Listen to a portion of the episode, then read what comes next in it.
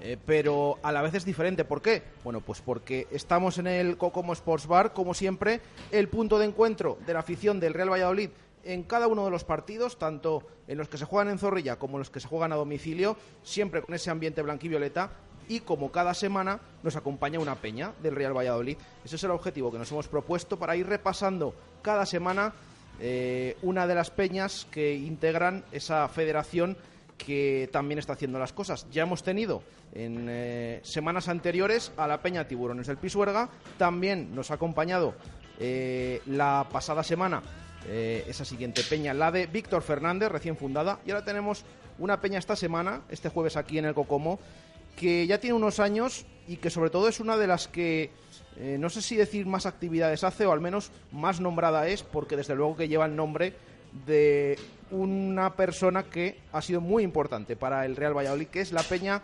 Mendilíbar. Con eh, ellos vamos a estar eh, durante toda la tarde hasta las 8, antes de que comience marcador, repasando su actualidad y aquí de tertulia en el Cocomo Sports Bar. saludo primero a el miembro, siempre vienen tres miembros de la peña y luego además viene un miembro de la Federación de Peñas. Bueno, en esta ocasión es eh, eh, especial, ¿por qué? Bueno, pues porque el miembro que nos acompaña de la Federación de Peñas fue el miembro fundador de la Peña Mendilibar, Luis Rodríguez. ¿Qué tal? Buenas tardes. Hola, buenas tardes, Jesús. Bien. Bueno, pues eh, luego hablamos de un poquito de la Peña, pero mm, bueno, también tienes relación, eres miembro de la Peña y miembro fundador, como decimos, ¿no? Sí, la verdad que he sido presidente hasta hace hasta hace unos meses y bueno, pues eh, ahora formo esta tertulia para mí es especial porque como has dicho eh, es de mi peña, de la peña que una de los que yo bueno, que fundé con unos cuantos socios y eh, también como representante de la Federación de Peñas.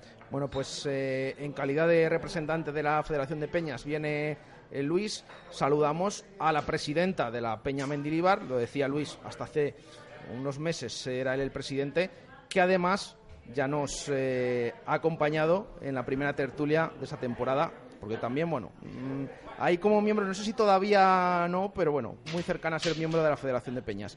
Asun Mediavilla, ¿qué tal? Buenas tardes. Hola, buenas tardes. Hoy vengo como presidenta, ¿vale? De Peña Mendilíbar y la otra vez era como miembro de la Federación de Peñas, correcto. No sé si ha cambiado. ¿Ya estás ahí en la federación o todavía...? Estamos en ello, estamos, en, ello. Bueno, estamos trabajando en ello. sí, no, de invierno. Y además, como siempre, bueno, tenemos más... Eh, tertulianos aquí, representantes de esta Peña Mendilibar, Alex Matilla, ¿qué tal? Buenas tardes. Hola, buenas tardes, Jesús. Uy, qué, qué modosito, Alex. No, bueno, eh, la semana que pesa también un poco. Eh, os agradezco que estéis aquí, que ya me habéis comentado, bueno, muchos venís de, currar, de trabajar, así que, bueno, ahora relajados aquí en el Cocomo, siempre estamos también, y para hablar del Pucela, que además con la situación que tiene es maravilloso. Y además también saludamos a uno que les va a solar un tertuliano, porque podemos contar con él todos los martes en el hotel, bueno, no todos los martes, pero habitualmente en el Hotel La Vega, que es Carlos Marcos, que también es miembro de la Peña Mendilibar. ¿Qué tal, Carlos? Buenas tardes. Hola, Jesús. Bueno. Bueno, pues eh, vamos a repasar esa actualidad del Real Valladolid. no sé si mirando la clasificación la habéis mirado muchas veces eh, después de la victoria el otro día contra el Huesca. Bueno, el equipo está séptimo, 12 puntos. Bueno, yo creo que mm, inmejorable, bueno, mejorable puede ser, pero desde luego que una muy buena situación para, para el Real Valladolid. Luis. Hombre, pues la verdad es que, bueno, eh, la posición que tenemos ahora es algo anecdótico eh, a mí lo que me interesa, bueno, y lo que imagino que a todos los aficionados, es eh, los 12 puntos que tenemos en el casillero. Echando cuentas, como siempre en este club estamos, eh, nos quedan 30 puntos para llegar a nuestro objetivo. Carlos, ¿cómo ves la situación? Ha sido un inicio soñado, la verdad. Llegar a este parón con 12 puntos para mí es una situación inmejorable y sobre todo teniendo en cuenta que en la jornada 5 no habíamos ganado. Eh, afrontamos el partido frente al Levante, colistas, con tres puntos, con muy buenas sensaciones, pero, pero con esos solo tres puntos y estas tres victorias seguidas, pues bueno, han sido una alegría tremenda que tiene que reforzar al equipo y ilusionar a la afición, siempre teniendo los pies en el suelo y sabiendo que, queda mucho, pero que hemos visto que, que hay un equipo, que es lo fundamental. Alex. Pues la verdad que es un gustazo. Yo esta semana he estado hablando con mis compañeros de Iberes de Madrid, de Bilbao y todos te dicen Kevin Valladolid, siempre dicen Ronaldo. Digo, bueno, este equipo tiene sobre todo aparte de la importancia de los puntos, tiene una personalidad que se veía incluso cuando las cosas no salían, cuando las victorias no llegaban, este equipo tenía una garra, una identidad que, que sigue demostrando y ahora con puntos. Asun.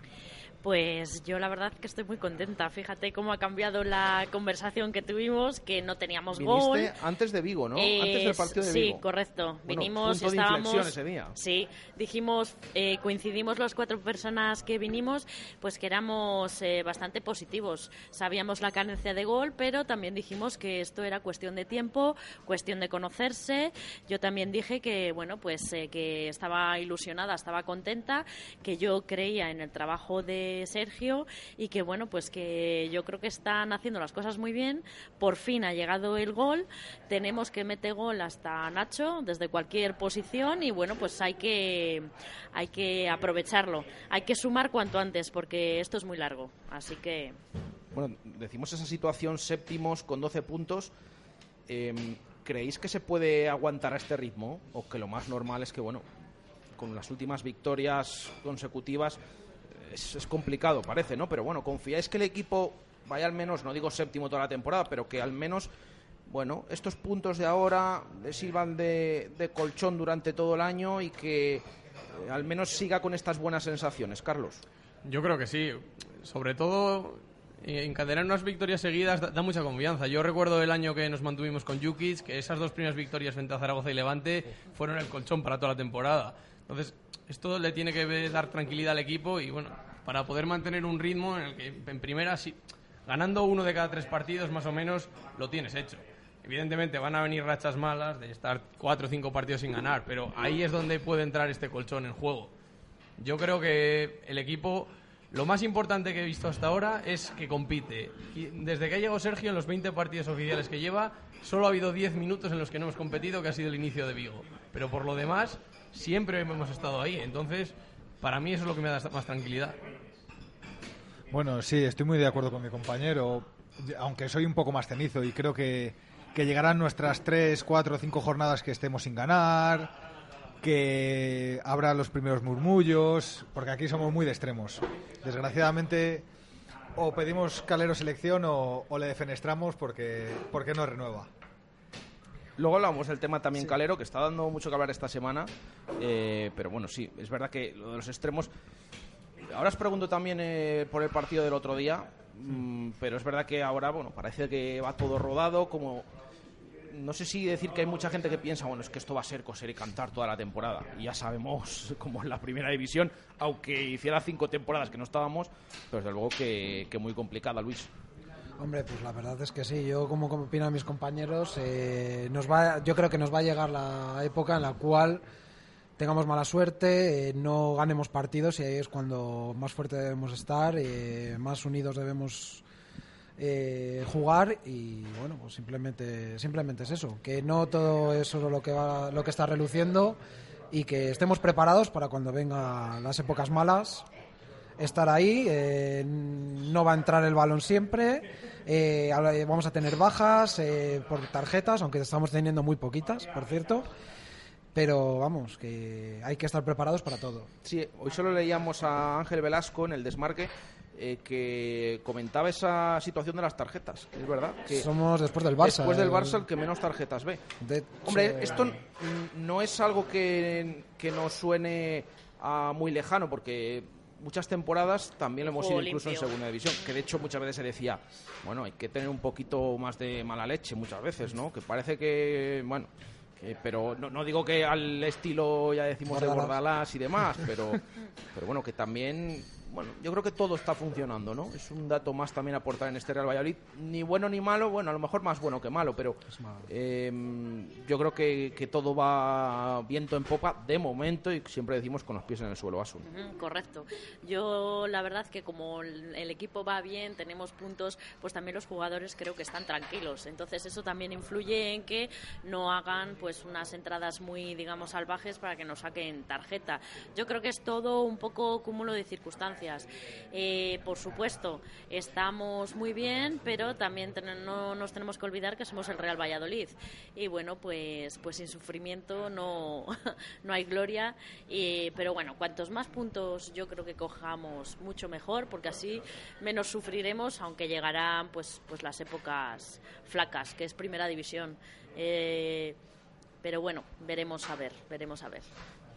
Hablabas de sufrimiento, no sé si el otro día contra el Huesca sufristeis mucho en Zorrilla, más, menos, Carlos. Yo sí, sí que sufrí, pero bueno, las victorias sufridas es verdad que saben mejor. Bueno, decía Ronaldo el otro día después del partido que se sufre mucho desde el palco, pues fíjate, para que lo diga también Ronaldo, fíjate los que llevamos aquí año tras año viendo los partidos y sobre todo, bueno, en la situación en la que está, pero sufriendo por, por ese 1-0 que ya era bastante, pero ahí en la segunda parte siempre viéndolo de ese prisma.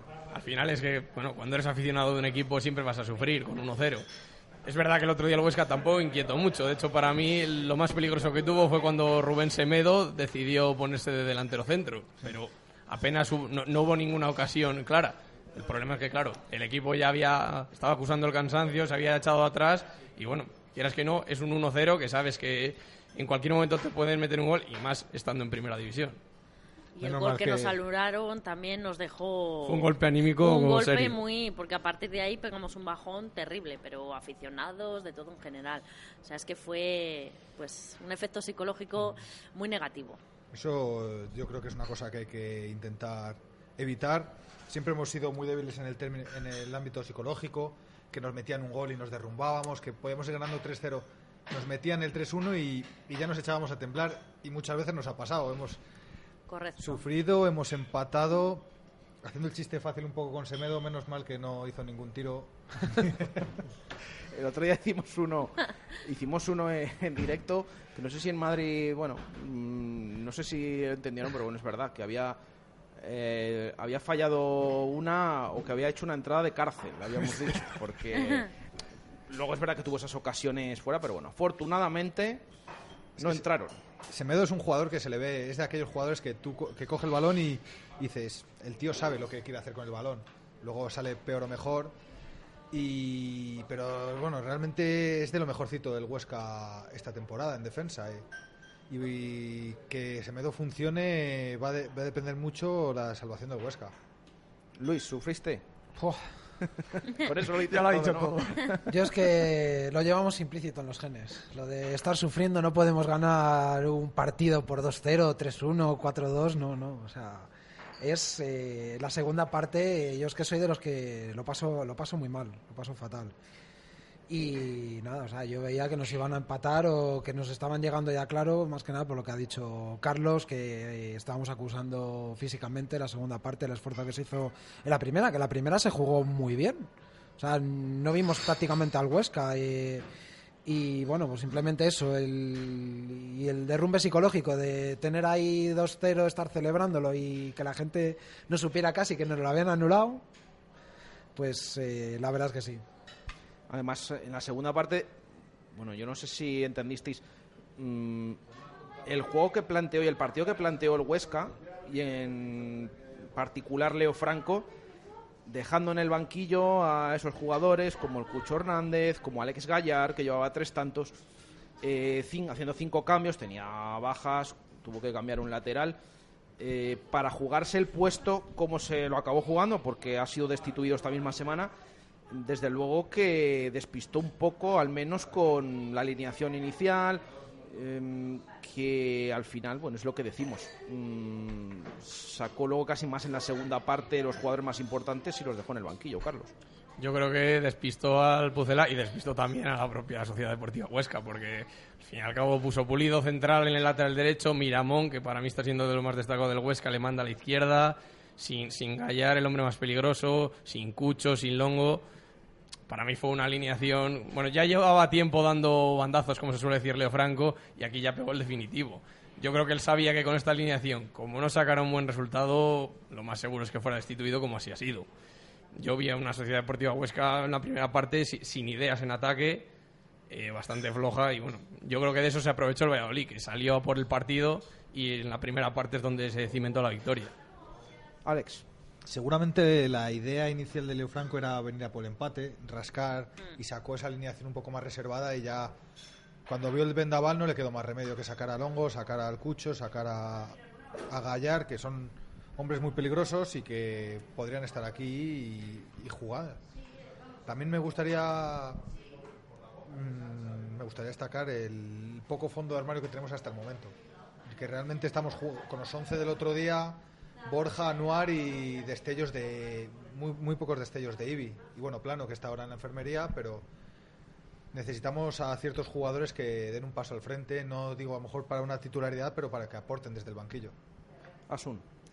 Pues sí, la verdad es que, bueno, yo veo, siempre he dicho desde el principio, que nos faltan personajes, eh, sobre todo delanteros. Luego también estamos viendo que Chop está fallando mucho.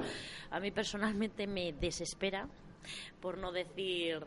Y es que, pues yo le veo lento, luego cuando llega a las jugadas eh, fallón y encima muy poco solidario. O sea, yo le veo que quiere hacer sus jugadas personales y no, no cuenta en- con sus compañeros. Entonces, no, no acabo, mira que al principio te dije la otra vez, seguro que Unal y Chop van a hacer un buen, eh, cuando se complementen ellos, van a hacer un buen tándem y van a meter goles. Y es que no le veo, no le veo yo a Chop, le veo muy, no sé, despistado, llámalo X.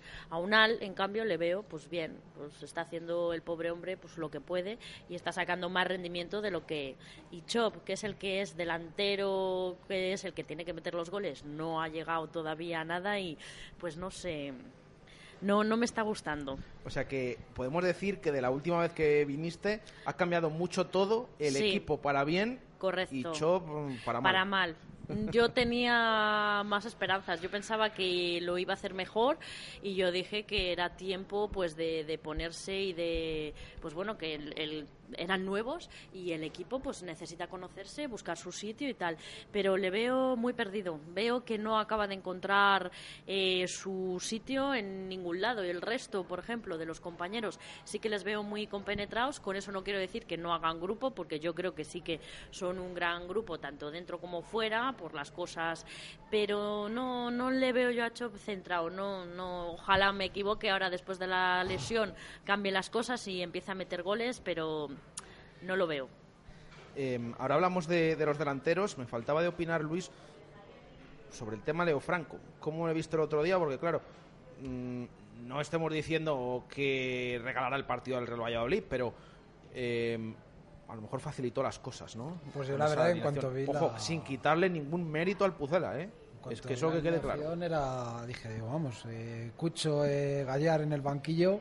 Digo, este hombre no sé si se lo ha jugado todo al azar. eh, vamos, que, o sea, o quería jugar al despiste, como ha dicho Carlos Marcos, pero por eso te digo que una persona que se está jugando el puesto, eh, también es verdad que ha estado jugando con ellos durante estos partidos y solo ha ganado en Eibar, si mal no recuerdo, ¿no? Sí, la Y primera en. Bilbao, que jugaron fenomenal esos dos partidos que sigue- eh, jugaron fuera seguidos, pero pero vamos, que no le veo yo con mucha experiencia, creo que ha entrenado en juveniles. eh, como para haberle dado un equipo como el Huesca, recién ascendido, eh, yo hubiera optado por otra opción. Yo Más, pienso como Mati, yo creo que vino aquí a empatar y a ganar Sí. tiempo como para ganar una, digamos, con el parón y tal, dice a ver si me gano más tiempo, reordeno aquí todo esto que tengo y le ha venido grande. También estoy de acuerdo. O quizás mm, con esta idea de intentar aguantar, como decís, o un resultado, un 0-0 o perder de un gol para en la segunda parte volcarse como vimos, pero claro, Ya. el riesgo estuvo ahí, porque ese gol anulado, que uh, sí que lo decíamos antes, afectó demasiado al equipo, pero claro, eso hizo crecer al Huesca. Eh, Sergio empezó un poquito a resguardar, quizás Sí. fue al revés, ¿no? Sergio salió con todo, con esos dos puntas, y luego en la segunda parte, pues poco a poco, con Todo esos atrás. cambios, Anuar, Antoñito, Borja, eh, a medida que crecía el Huesca, pero bueno, afortunadamente se consiguieron los, los tres puntos. El gol, lo que decíamos antes, ¿no? Eh, afectó, no sé cómo lo vivisteis desde la grada, desde vuestra posición, porque hubo mucha confusión y sobre todo con Mateu Laoz en el campo y, y ver si y, y ver si valía o no y bueno toda esa situación y cómo dejó al equipo Carlos Bueno, yo de primeras sabía que Unal estaba en fuera de juego, lo había dejado pasar. con, con Nacho tenía mis dudas, pero al marcar el gol y no ver a Mateo hacer ningún gesto eh, como esperando indicaciones del bar, pues ya lo celebré, lógicamente. Y luego, claro, de repente te viene el jarro de agua fría cuando le ves que, que señala, eh, es fuera de juego. Y al final el golpe anímico pues es normal. Eh, yo recuerdo, no sé si fue la segunda o tercera jornada, el español iba ganando 0-1 en victoria, le anularon un gol por un fuera de juego posicional de Borja Iglesias y en cinco minutos después marcó dos goles el Alavés. Al final, es una cosa que, bueno, tendrán que trabajar los equipos, porque ahora es muy probable que suceda más veces, que marques un gol y que un minuto y medio después te lo anulen. El eso, es- el gran lunar que tiene para mí hasta ahora, entre otros, es la tardanza en las decisiones, porque es un fuera de juego, claro. Es que viendo la repetición, no sé tampoco por qué se demora tanto la, la decisión cuando es un fuera de juego tan claro. A lo mejor hay que, no sé si acostumbrarse. No digo con Mateu de por medio, porque es que Mateu. eh, Mono con una caja de hay bombas. veces, hay veces que no, que no sabe si, si lo ha pitado, si no. Ha- Había algún córner en la primera parte, o incluso aquella falta que nos parecía clara, pero claro, va hacia el jugador, no has escuchado el silbato, no hace, No hace gestos. No hace gestos. no. En los corners, en vez de mirar a los que se están agarrando, miraba así hacia, hacia arriba, hacia otro lado. Despista mucho, despista mucho todo eso. Gesto sí que hace, pero a lo mejor no para arbitrar. Para conversar más bien Eso con los es, para jugadores. acercarse a para, jugadores, para pedir perdón, como hizo con Cristiano una vez, que si te has enfadado, pero esa soberbia a Mateu creo que le, le, le falla bastante, porque luego en otras decisiones no es ecuánime o, o le ves que no sé si es que no, no es de los que no le gusta el bar. Es, es que el- Yo lo que es muy penoso es que cuando ya sepamos el nombre de un árbitro ya digamos, uff, ah, yo creo que deberían de ser pues pues neutrales, que en teoría tendrían que serlo, pero desgraciadamente no lo son. Y Mateu siempre que ha venido aquí, yo no sé qué le habrá pasado con Valladolid, pero bueno, bueno no es. Y Mateu fue el que estaba a cargo del bar el día del Barça. Se fuera de juego de Keco, que volvemos a decir. Parece fuera de juego. Que esa es otra. Ese día eh, sí que se ponen las líneas, se tira Sí. la línea, las repeticiones. Ahora ya en el bar han desaparecido las Sí. líneas. Eh, cuando es en contra del Real Valladolid, casualmente, casualmente, eh, parece que se mira y se remira y se vuelve a mirar. Cuando es a favor, como en Vigo, ni, ni, ni se mira. Bueno, mm, es- es- no sé, es muy el- raro todo. El ¿no? gol de Unal se mira en Vigo para ver si hay Claro, alguna opción de, es que es eso. Las decisiones, ha habido decisiones del VAR que han sido acertadas, como puede ser el penalti de Olivas en Villarreal, pero luego véase penalti a Olivas, véase mano de Maxi Gómez, parece que todavía no nos ha beneficiado, entiéndase por beneficiar, que, Que se no ha hecho justicia que con no ha hecho nosotros. justicia, exactamente. Correcto. También, yo pensaba no. en un principio que el bar nos iba a ayudar, porque dije, bueno, yo lo vi que era buena herramienta, pero es que yo hasta ahora tengo muchas dudas. No veo que lo estén, eh, digamos, lo que nos explicaron o nos dijeron en un principio que iba a ser, a cómo lo están aplicando. Se tarda muchísimo. El otro día en una jugada tardaron un montón y yo dije, pero bueno, si es que no hay ni, no sé, no, no, espero que luego la charla que, que hay, pues nos lo aclaren algo mejor, pero no voy con esperanzas de que me convenzan, ¿eh? Hemos tenido No esta soy mañana positiva. a José, a José Antonio, Sí. el presidente de la Federación de Peñas, que además ha estado en nuestro estudio, bueno, hablándonos de esta charla que va a haber, además aquí, muy cerquita de aquí, Sí. a las 8 de la tarde, en cuanto acabemos iremos para allá, a ver si nos aclara Correcto. a medios y aficionados eh, bueno, en qué, cómo se está llevando todo esto del bar, porque hay muchas dudas, sobre todo. Sí. También, sobre todo, hay que contar con que hay varios árbitros, bueno, que en, en primera división están los intocables, que son los internacionales, eh, luego los que llevan un periodo X de tiempo y luego como quedan unos tres o cuatro que se están jugándose mucho eh, para bajar a segunda división y hay que contar con eso también, ¿eh? que decía, bueno, decían mis compañeros que el VAR se, eh, se aplicó fenomenal en el Mundial de Rusia no se tardaba tanto tiempo, pero aquí hay que contar con una de esas circunstancias, que, que los árbitros también se están jugándose mucho y en el momento que les corrige el VAR, eh, ahí es cuando les, les descuentan, digamos, los puntos que tienen. ¿Y por qué creéis que en el Mundial estábamos todos más o menos, al 90% diría yo casi, eh, de acuerdo con todo lo que se pitaba y encantados por cómo se estaba llevando, y ahora en esa temporada implantando aquí en España el VAR, no lo veamos de igual manera, Carlos? Pues no sé muy bien si será mejor coordinación entre las personas que están en la sala bar y, y el árbitro de campo. Sí que el nivel de los árbitros en un mundial es lógicamente supone que el, el mejor del mundo y es mejor que el que hay aquí. o ya cosas que igual son más conspiraciones que otra cosa, pero, pero bueno, no sé, yo lo tengo claro. A mí en el Mundial dije, oye, la verdad es que está funcionando muy bien, hubo algún pequeño error, pero es que aquí me parece que hasta ahora lo que estamos contando son los aciertos, los escasos aciertos que está Con teniendo. los dedos de una mano, ¿no? Claro, Casi. Es que yo ya no solo hablando del Valladolid, porque puede parecer que, que somos parciales. Pero es que, por ejemplo, yo recuerdo que han anulado un gol a Ben Yedder completamente legal. Lo revisa el VAR, es completamente legal. Y luego la cantidad de penaltis claros que no se han pitado. Casemiro. Es que, es que ni con pantalla, ¿eh? O sea, ya No, ni no, con no. pantalla. Es que es lo que, lo que no, no se puede explicar. Correcto, yo. Es que en el Mundial funcionó pues como un reloj. Lo que no entiendo es por qué aquí en la Liga no funciona. Entonces es para pensar mal, como, como dice mi compañero. Pero bueno, en fin, seremos positivos. Yo sigo siendo defensor del VAR, pero porque creo que el- el- lo tecnológico como tal no falla, falla el factor humano. Que, Sí, sí. que no, no quiero pensar, no quiero ser un conspiranoico por ahora. Veremos en la jornada 35-36 si nos estamos jugando algo. Pero es que estás, están fallando, te va- se van a ver a la tele y siguen fallando, pues ya no puedes hacer nada contra lo, lo subjetivo, contra... Correcto, no, a ver, las nuevas tecnologías siempre son bienvenidas en todo, porque ayudan. Yo creo que ayudan más que restan, pero evidentemente es saber utilizarlas y quien está utilizándolas, pues que las utilice bien. Claro, si no interesa utilizarlas bien, mal vamos. ¿Os acordáis todos en la Supercopa de España cómo se vendió la jugada del gol de Sarabia? Cómo hablaban Sí. entre ellos. que, ade- que además, como era la primera que veíamos con esto, bueno, me parecía, oye, qué bien, ¿eh?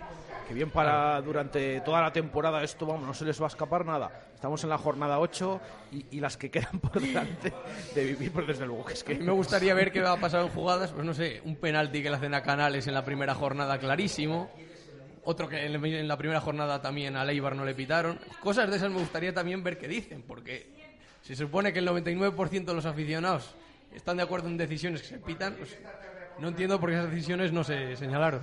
Bueno, tenemos hoy aquí a la Peña Mendilibar, eh, precisamente hablando del bar. Eh, Mendilibar, bueno, se está despachando a gusto en las ruedas de prensa, ni cuando le benefician, ni cuando le perjudican. No le gusta, lo dice claro. No, la verdad es que con Mendilibar no hay tapujos. Eh, incluso, bueno, eh, creo que esta jornada sí la, la habían beneficiado uno de los goles. Lo Sí, bueno, es que el otro día también, para más que no he visto el resumen, por árbitro, lo- el árbitro que pita en Girona es Prieto Iglesias, que es el árbitro que pita al Valladolid en Vigo. Claro, el otro día iba a la pantalla y, y continuamente decisiones de VAR en la primera parte, en la segunda, a todas horas. Lo que Oye, no había hecho el día anterior. en Vigo no sé si es que la pantalla estaba estropeada o qué, pero claro, luego dijo Sergio González, en el descanso yo hablé con el árbitro y me dijo, no, es que no me han dicho nada un día no mañana, no me han dicho nada del bar, pues no, yo no sé nada. Claro, Yo, yo es que digo que si ellos en realidad se lo han explicado bien, porque es que ahí a mí me quedan dudas de que no saben ellos ni cómo va ni nada. Y luego pues también un poco de, de humildad, porque bueno, todos somos humanos y todos nos podemos eh, equivocar. Pues yo veo en una imagen que de igual, a, mira, pues me he equivocado, pues rectificas y no pasa nada, pese a que te resten puntos. Yo creo que eso también es positivo, porque del error se aprende. Vamos, eso es lo que pienso yo. Lo que comentaban es que en el penalti supuesto de Casemiro, el árbitro, no me acuerdo quién era, eh, lo había visto bien claro, había visto que había ido a la mano, que no necesitaba revisión y que su decisión era la que se imponía. O sea, eso de- decía que lo había visto, que lo había interpretado como que no era mano voluntaria, mientras que en los otros lados, pues no, vete tú a saber lo que ha pasado. Es lo que, no lo decía, tienen que explicar. es lo que decía el otro día Kiko Olivas, que una mano en un campo sí es, eso es más a criterio del árbitro, pero bueno, es que hay otras jugadas que, mm, o sea, si es fuera de juego, es fuera de juego, pero bueno, mm, o que no entran a valorar cuando resulta que está para eso la que tecnología. el, es que el VAR en Villarreal yo creo que lo sacaron los jugadores, lo sigo diciendo. O sea, las continuas protestas, como protestaron, miraron al árbitro y yo creo que incluso ni lo habían visto. También he leído el otro día que el árbitro que más veces ha acudido al monitor, a la pantalla, ha sido Iglesias Villanueva, que es el que nos pitó en Villarreal también. Por eso decimos que, bueno, que es que en contra parece que, que se estudia la jugada de pe a pa, pero luego a favor ni siquiera se entra a mirarla como la de Kiko Olivas. Como el por ejemplo, en Villarreal, el gol que le anulan a Nacho, que para mí es fuera de juego, pero como Sí, no sí. tenemos una toma perfecta, es que se veía al árbitro hacer el gesto rápidamente, que saque, que saque, que, que lo, que lo ha anulado. como que no lo Porque revisan ya, ¿no? Bueno, si tienes que irlo a mirar al monitor o esperar un poco más para cerciorarse bien, Se añade luego el tiempo que se tenga que añadir, pero no, fue como una sensación de Sí. saca que saca el partido. venga. Saca que, que está el Villarreal ahí atacando. A ver si marca, ¿eh? ¿eh? Es que es que es, es extraño, es extraño. Eh, y de las palabras de Mendilibar, aprovechando que sois de su peña o que tiene el nombre, que estéis de acuerdo de que ni a favor ni en contra y eso que le han beneficiado el otro día. Pues bueno, la verdad es que no nos están demostrando ni dando unas bases y ya sabéis cómo es Mendilibar y que dice las cosas claras. Vamos, yo sí que estoy de acuerdo con él. Yo estoy de acuerdo hasta cierto punto. Yo, para, para- yo soy defensor de la tecnología en, en todos los deportes, entonces se tiene que utilizar. Pero tal y como se está utilizando, no me gusta. Entonces es. entiendo que Mendilibar se queje y que se queje tanto cuando le beneficien como cuando le favorecen, porque Bueno, es que tiene que ser justo para ¿no? todos. Bueno, Es no que, ser hipócrita, Claro, ¿no? no vas a decir, no, pues sí que me han beneficiado, no, el bar es lo mejor del mundo y el día que te perjudican, criticar, ¿no? Tienes que ser consecuente y en eso Mendilibar sí que lo es. Eh, yo voy un poco más por el camino de Carlos. Estoy a favor de la tecnología, pero bien aplicada y con una capacidad de, de aplicarla bien. Si ves que se siguen equivocando hacia el mismo lado, pues tienes tus dudas. Y bueno, pues Mendy ya sabemos que es un poco cabezota, desde el cariño y el respeto, pero Bueno, pues eh, repasado todo lo del bar, ya decimos, luego asumamos allí, oye, no- nos lo van a explicar, nos va a quedar todo clarísimo. Yo creo la que no. próxima tertulia, yo creo que no va a haber ya ninguna A duda. la próxima vuelvo y te lo digo, a ver si me ha quedado claro. Bueno, eh, quería comentar también con vosotros eh, algo que dijo Sergio González el otro día en la rueda de prensa. Eh, como pidiendo un poquito de paciencia, mm, haciéndose eco de algún run run que había en la grada en la segunda parte con los aficionados. No sé si vosotros que estéis ahí Sí. en el campo lo notasteis y qué os parece, Luis. Yo y pitos, la verdad. Es que me pareció lamentable la historia. eh, nos, nos echamos para atrás, fuera lo que fuera. Pero sí que oí desde fondo norte, oí pitos. No Carlos. sé de dónde venían. Yo, para ser sincero, desde mi zona, que es Tribuna B, no, no escuché nada. Entonces, no sé. Sí que mm, luego la gente del resto de zonas del estadio sí que se lo escuché comentar, pero no sé. Yo sí que vi que al final la, la afición respondió. Cuando, sobre todo en los últimos los instantes finales, que además algún jugador pedía el apoyo del público, creo que sí que respondió. Hombre, hubo un poco. Sabemos que hay aficionados que son un poco más reticentes y que a las primeras de cambio eh, silban bastante. Yo- Decían el otro día en, el- en el- en un entrenamiento algún aficionado. Yo creo que eran los que no no esos 8.000 de segunda división, a lo mejor te voy un poco. no sé hasta qué punto, porque generalmente también hombre, se suele ser exigente, lo que pasa que en las últimas temporadas también ha cambiado mucho la película, ahora volvemos a estar en primera, pero no sé si por ahí pueden ir los tiros, Alex. Eh, bueno, pues puede- yo es que llegué a oír hasta insultos, pero bueno, eran un poco moderados. Y claro, tampoco beneficia, aparte de lo que ha hecho Asun de, de Chop, yo creo que primero el problema que tiene el chaval es que no, todavía no lo ha metido y se está acumulando. Bueno, a medias, ¿eh? porque Ah, el bueno. gol de Levante, Pero ese fue chur- churrigol un poco a la, a la guarra, como se se dice. ponga la liga como se ponga, ese gol lo mete Duyecho. Sí, sí, Las sí. imágenes... Ese gol es, de, es de Chop. De hecho, nosotros nos hemos propuesto contárselo, aunque el árbitro en ese día, Media Jiménez, no reflejó en el acta que era gol suyo, yo creo que es que... En el resumen Acaba de la liga sí empatando. que se lo ponen a Chop. Ujú. Pues es que hablo de- del croata porque cada vez que cogía el balón el otro día ya había un murmullo generalizado que tampoco le beneficia. Pero luego cuando se marchó eh, cambiado, yo creo que hubo bastantes aplausos, ¿no? Sí, es verdad que ahora que desde sí. las cabinas nuevas eh, hay cosas que no percibes del público, pero yo creo que los aplausos el otro día a mí sí que me, me parecieron, digo, bueno, mira, de momento la grada, es verdad que a lo mejor, yo me incluyo, eh, Asun, yo estoy, eh, soy de tu opinión, que no me termina de convencer del todo el jugador, pero a lo mejor el otro día la grada, a lo mejor durante también se escucha más run run, ¿no? Hombre. Y luego eh, cuando fue cambiado yo sí que escuché aplausos. Yo insultos, como dice Matilla, en mi zona, Fondo Norte, no escuché. Afortunadamente. Eh, tampoco a, a- a Chop, eh, también lo digo. Yo digo a mí personalmente que me, me, me exaspera, pero tampoco oí por mi zona eh, cuando se encerraron un poco y Sergio sacó y todo éramos pues defensa ahí a defender el 1-0 porque estábamos muy bajos, sí que oí que la gente se ponía muy nerviosa, ¿para qué nos encerramos? Ahora no sé qué, pero no oí tampoco grandes pitos como para decir esto va, va muy mal.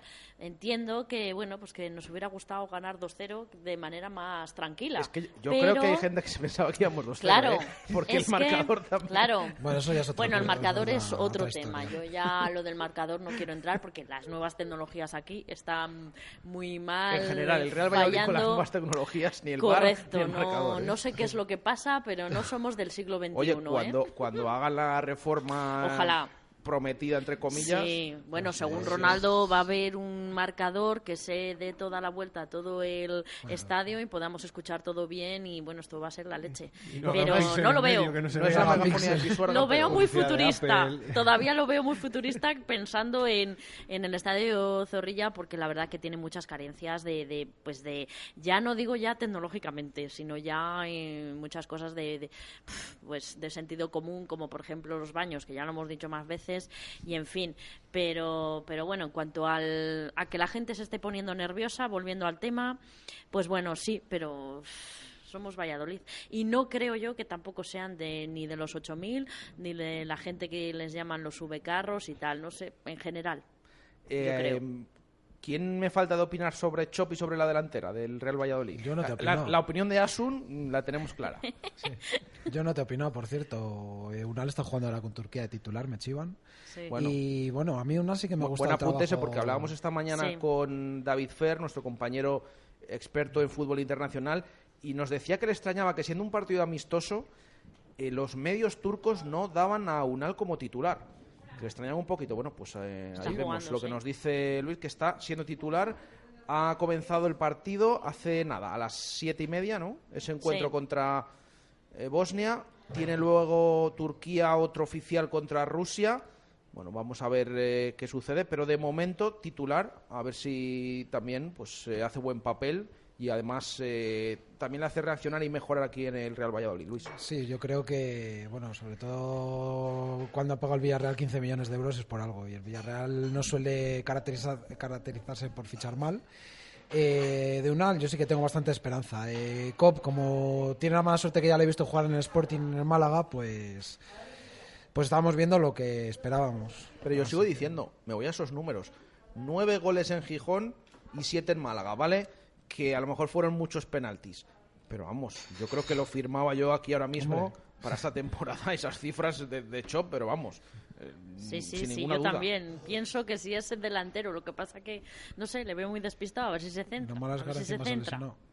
Yo voy a romper una lanza en favor de Duyechov. Yo, Bueno, a Carlos le gusta. A ver, no voy a mentir, no me parece un delantero que, que maraville, pero a mí me parece que hace un trabajo trabaja brutal, mucho. trabaja mucho y en este equipo viene eso muy bien.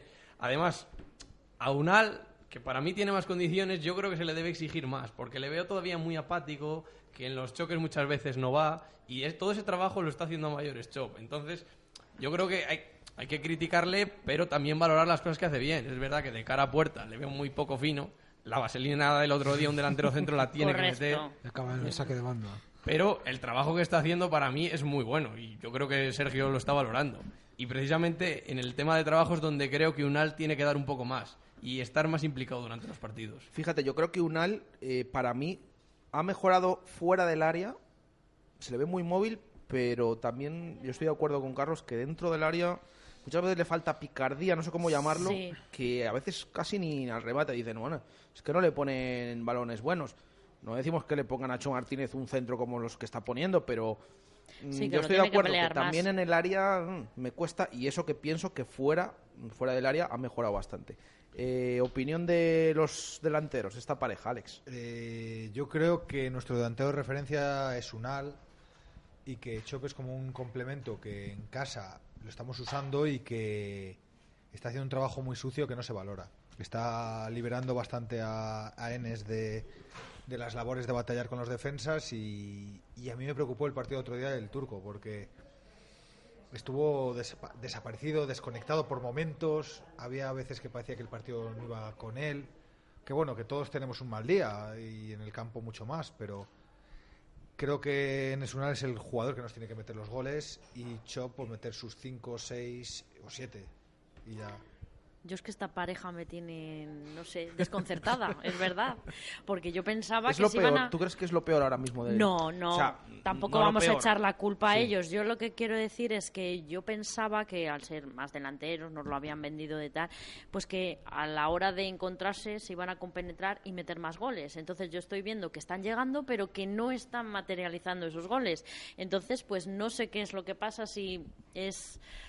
No lo sé, no lo sé, pero sí que, no sé, yo personalmente pensaba que iban a hacer más. También creo Es que estamos mal eso. acostumbrados de lo del año También, también puede ser. Bueno, yo creo que. mm, Mm, Tampoco estoy diciendo que jueguen desastrosamente claro, ni decimos- fatal, sino simplemente yo estoy diciendo que a mí, pues Chop, lo del otro día, pues pensé que lo podía haber metido porque eso lo mete cualquiera, digo yo. Pero no sé, no. Bueno, ahora Chop está lesionado. eh, no sé qué os parece la idea de jugar con los dos juntos. Ahora no va a poder jugar en Sevilla porque está lesionado. Eh, quizás yo pienso que a lo mejor se complementan más jugando juntos que uno solo separado que está como Claro, muy... sí. Luego es que aparte. solos les veo muy perdidos. Yo les pensaba que iban a hacer un tándem y que entre ellos, pues bueno, pero de momento pues no se están encontrando. No, no sé dónde está el fallo o dónde está, pero bueno, tendremos que esperar. Yo es que, por ejemplo, a Chop sí que le veo jugando solo, porque le veo como más habituado a batallar con los centrales. Pero sin embargo, los partidos que ha jugado solo en Esunal le he visto muy perdido, muy apático. El otro día, por ejemplo, es que me llamaba la atención que no iba nunca al salto con Semedo, que tiene todas las de perder, pero no iba nunca. Y a Chop, sin embargo, sí que se le ve pues, pues más curtido. Bueno, vamos a ver qué sucede, pero bueno, ahora se supone que va a tener... Bueno, toquemos madera, eh, que no le pase nada con la selección, pero Chop va a ser baja y se supone que Unal va a ser el delantero, único delantero titular en el próximo encuentro. Eh, sí, a ver, a ver qué va, a ver con qué jugamos en Sevilla. No sé si irá Miguel de la Fuente convocado como segundo. Bueno, hay que decir que se esperaba mayor sanción quizás para Miguel de la Fuente, el delantero del Promesas, por esa expulsión el otro día contra el Castilla. Finalmente se ha quedado en un partido que va a cumplir este fin de semana en Salamanca y que eh, con el Promesas y que luego, por lo tanto, a la siguiente jornada al menos eh, puede entrar en la convocatoria. Que visto lo visto que no está hecho, pues eh, seguramente eh, acuda. Alex, eh, pareja de delanteros separados, juntos, alguno mejor que otro. En casa juntos, claramente, y fuera, pues depende del partido, depende del rival. Y me gustaría que también tu- eh, buscásemos alternativas, como puede ser Plano jugando con otro delantero, que también ha jugado en Alcorcón. Eso le gusta bastante a Sergio González. Plano por dentro, dentro de esa especie de 4-4-2, le gusta bastante. También está lesionado Oscar Plano, aunque le vemos cada vez mejor. Faltan días para el encuentro de Sevilla. Vamos a ver si la idea es recuperarle y que juegue junto a Unal o habrá que dar otra vuelta. También claro, la, la opción lesión. de Ibi puede ser válida. Ibi también ha jugado ahí arriba, aunque no es, no es un delantero nato, pero tiene gol, tiene facilidad de disparo y, y esperemos que también empiece a aportar el chico. Hablando de, de tema IBI, mm, el otro día preguntamos en nuestro directo Marca Valladolid cuál ha sido la sorpresa y la decepción mm, en nombres individuales de, en cuanto a jugadores de este Real Valladolid. Eh, no sé si, si os mojáis. ¿Quién? Yo me mojo. Venga, dale. De Luis. sorpresa, sobre todo Rubén Alcaraz, aunque ya sabía cómo estaba jugando en Almería. Y eh, decepción bastante, sobre todo, aunque no haya jugado, lo poco que ha jugado, el italiano debe de aportar muchísimo más. Porque incluso el otro día había un vídeo en el cual se le veía fuera de, de la dinámica del equipo en el vestuario. Estaban ahí con la canción esta de. ¿Cómo se llama? ¿Cómo? Eye of the Tiger. sí. Es- Ah, Que la pone siempre, eh, Eso es. Y nada, estaba ahí él como si nada, con su chaqueta eh, fuera de. Fuera de. O sea, ajeno a todo. Carlos. Yo para mí la sorpresa, lo digo así, Javi Moyano. Es decir, yo no pensaba que pudiera dar este rendimiento. Claro, es que preguntando la sorpresa, eh, desde luego que de lo más positivo está siendo Rubén Alcaraz. Sí. Pero claro, la temporada pasada ya en Almería y demás equipos, bueno, hemos visto un buen trabajo. Mm, no sé si catalogarlo como sorpresa, sí que nos decían el otro día, y al final es lo que más votaron los oyentes también el otro día, como parte positiva. A lo mejor parte positiva, pero en cuanto a sorpresa, desde luego. Claro, a mí si me dices Javi el mejor Moyano. jugador del Real Valladolid estas jornadas, te digo Rubén Alcaraz, pero, so- pero yo es que de Alcaraz esperaba mucho. Y Moyano, pues yo pensé que iba a tener más dificultades en, en- en su debut en Primera División y para mí está cuajando unos partidos iniciales muy buenos. El tema de negativo, pues, pues entre Ibi, Keco y Verde. No sabría decir cuál. Quizá Verde, porque bueno, venía con más renombre y porque los otros dos jugadores sabíamos que bueno, habían tenido sus minutos en primera, pero tampoco venían como fichajes estrella. También, mira, esos tres jugadores han estado lesionados. Lo que pasa que Keco le toca ahora y sí que le hemos visto más minutos, ¿no? Sobre el campo. Los otros, bueno, han estado lesionados, les hemos visto lo que les hemos visto. Aunque Ibi está recuperado ahora, Verde se va a poner a punto, se supone. La cosa es que el otro día a mí, no sé, igual Sergio tendrá sus motivos, pero me pareció significativo que Ibi no saliera y saliera Antoñito, por ejemplo. Entonces, bueno, no sé si... Es que los minutos que sale luego Ibi en las segundas partes, como en partidos anteriores, a mí me recuerdan muchos a los que tenía un Tiberos eh, la temporada pasada, que parecía que salía al final, que sales del banquillo, que tienes que salir con más ganas de refresco, y parece que es todo lo contrario. Eh, Alex, sorpresa, parte positiva, decepción. Aunque sigue un poco la dinámica de la temporada anterior, la sorpresa es la defensa, para mí. Los cuatro de la defensa que están inmejorables. Que veremos si mantienen el nivel toda temporada, porque lo podemos acusar. Y luego lo negativo, pues a lo mejor Verde, las esperanzas que teníamos puestas en él. Luego eh, me acuerdo que el día de su debut en Nuremberg salió como una moto el chico, fue de lo mejorcito. Tuvo, tuvo un par de ocasiones muy claras y decías, "Jo, este chaval viene a, comerse el mundo. Y por ahora se ha quedado en una especie de, de llanotas, haciendo el símil de que llanotas parecía el año pasado, que venía aquí a ser una máquina. Metió, no sé si fueron tres goles en los primeros cuatro o cinco partidos y se quedó ahí. Y el que era el debut, nada más que salió. Nada más que salió. Marcó. El primer balón que tocó, como Leo Suárez. Sí, casi, casi. 100, 50 segundos, 60 segundos y metió, y luego no si metió en Copa contra la Cultural y, y otro por ahí perdido. Y luego no hizo nada, que ahora está jugando Champions el buen hombre, pero esperemos que no se repita el caso con el italiano. Asun. Pues para mí sorpresa Alcaraz. No, no le conocía como y me está sorprendiendo. Y también pues eh, Leo Suárez, que le hemos nombrado ahora. Y bueno, pues a mí me gusta. Pese a la juventud y todo, pues nos está resolviendo bastante la papeleta. Y negativo, pues sí, verde. Yo me pensaba que iba pues a más y al final pues pues no ha sido tanto. Veremos a ver si, si empieza a coger co- tono y y vuelve a bueno pues a, a ilusionarnos y hacer algo por el equipo. Bueno, pues vamos a ver si estos jugadores que decimos, pues eh, también en esa parte negativa, pues eh, empiezan a aportar más todavía al, al Real Valladolid de lo que lo están haciendo hasta el momento. Em, nos quedan 11 minutos para llegar al final de esta tertulia aquí en el Cocomo Sports Bar, hoy con la Peña Mendilíbar, a la cual eh, queremos conocer un poquito más y, bueno, como todas las peñas que han ido pasando y que van a pasar durante toda la temporada en esta tertulia de peñistas aquí en el Cocomo, eh, pues eh, que nos contéis un poquito más de actividades de la peña y varios datos eh, que también siempre nos gusta saber. No sé si preguntar a Asun como presidenta o a Luis como miembro fundador, porque al final es lo que decimos, dejó de ser presidente hace unos meses, pero eres el que fundaste la peña, ¿no? Sí, eh, fue, corría la temporada 2008-2009 y bueno, ya llevábamos con Mendilibar, habíamos subido, llevábamos dos años eh, en primera división y bueno, se me ocurrió la idea de crear la peña Mendilibar. Eh, lo hice a través del foro blanquivioletas.com y se me unieron como unas 25 personas al principio y hasta entonces ahora mira, ahora con, la, con el buen hacer de la Federación de Peñas estamos en 73. Correcto. Bueno, claro, es que ahora hay casi 1.800 peñistas, ¿no? Sí, sí. Mm, al final, bueno, lo, lo decíamos el otro día también, esa peña Víctor Fernández que es nueva, que tiene ya 150. eh, bueno, cada vez eh, cada vez Angeloso. más eh, sí, la de Angeloso, la de Angeloso. Eh, cada vez eh, más peñistas, ¿no? También Eh, la de Tiburones también nos decían que habían crecido, bueno, vosotros de 25 al principio ahora en 73. has dicho. 73, sí. Y bueno, de destacar que este año es nuestro décimo triple, ¿eh? aniversario. que ya que ya está bien. Eh, temporada 2008-2009, has dicho. 2008-2009, exacto. O sea, antes eh, Se Mendilibar en- estuvo aquí hasta dos- la 2009-2010, ¿no? 2009-2010, sí, se lo creamos en mayo y fue nuestro primer viaje, fue cuando nos salvamos eh, contra el Betis. Ujú.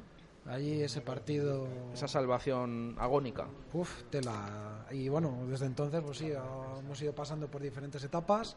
Eh, incluso una de las veces que estuve en Zaragoza, se lo comenté, bueno, ya se lo iba comentando a Mendilibar, que le quería hacer una peña. Y él, tan campechano como siempre, me dijo que, que no quería peñas de su nombre, que, que iba a decir de otra. Pero vamos, que para cabezón yo. Y aquí estamos, aquí estamos. Y mm, no sé si tenéis relación sí que me consta que habéis ido incluso últimamente a Eibar. Eh, él está al tanto un poquito de Sí, las actividades que hacéis. Yo hablo de vez en cuando con él por el WhatsApp, tengo contacto y nada, ahora nos queremos poner en contacto para eh, preparar el décimo aniversario de la Peña, con- coincidiendo con eh, cuando juega aquí el Eibar, que es el 10 de noviembre o el 11, domingo. Mm, No, en- sábado a la 1. En Liga, en Liga, porque hay que recordar que tenemos ahí una eliminatoria de Copa que es el 31 de octubre, que todavía nos pilla lejos y parece como que no está el partido, que vete a saber qué equipo nos toca, porque eh, nos puede tocar un equipo de segunda o un primerano europeo. Bueno, puede haber ahí muchos enfrentamientos posibles, eh, pero sí, en Liga hemos conocido el horario el- esta semana, el pasado martes creo que era, sábado 10 de noviembre a la una viene el Eibar. Bueno, eh, antes del- de, un parón además también, que bueno, eso cuenta, a ver si eh, bueno, hacéis ese décimo aniversario ahí con, con Mendilibar y, se une. Eh, yo lo tengo que decir, me encanta vuestro logo porque es que es una foto muy característica no solo de Mendilibar, sino del Real Valladolid. Yo creo que esa foto, eh, que los oyentes eh, que no, lo- no la estén viendo, si la recuerdan, ascenso en Tenerife, llevaba a Mendilibar solamente ese año, era su primera temporada. Ayer en Eleodoro Rodríguez López, 0-2 vence el Pucela, asciende con ese récord absoluto a ocho jornadas para el final. Y en un momento se pone un gorro Mendilibar, levanta los brazos. Bueno, pues esa imagen que hemos visto un montón de veces es el logo de la Peña Mendilibar, ¿no? Yo creo que mejor imagen imposible, Luis. Hombre, pues la verdad es que yo estuve buscando, no, así, no, fue, no es nuestro primer logo, eh, cuando hicimos un cambio, una mejora de, de logo, eh, vamos, estuve buscando fotos de él y me pareció la más acertada. Hubo que hacer alguna reconstrucción que otra, gracias a Lario, aquí lo comento. Y nada, hasta el día de hoy hemos llegado y hoy venimos con nuestro material, nuestro merchandising particular. Que además eh, tenéis variado, ¿no? Que... Sí, sí. Tenemos eh, un polo, tenemos parca, eh, tenemos polar, tenemos bufandas. Oye, si hay alguien que nos está escuchando y quiere hacerse de la Peña Mendilibar, eh, no sé si, me imagino que sí que tenéis abierto, ¿no? A- Sí, durante toda la temporada en cualquiera de nuestras redes sociales eh, se puede poner en contacto y lo vamos a ir haciendo. Tenéis Twitter, ¿no? Tenemos Twitter, tenemos eh, Facebook y tenemos Instagram. Vale, pues eh, ahí ponen Peña Mendilibar, os encuentran enseguida. eh, por si acaso eh, tenéis alguna cuota anual. Sí, este año pues hemos eh, hasta el día ¿cuándo ha sido? En agosto. Hasta el día 15 de 15 agosto, hemos pagado 30 euros. y ahora 40 euros. bueno, yo creo que por una temporada entera, ¿no? Sí. Un montón de viajes, un montón de, de descuentos también, ¿no? Que tiene el peñista. Correcto. Pues yo creo que merece la pena, ¿no? Sí.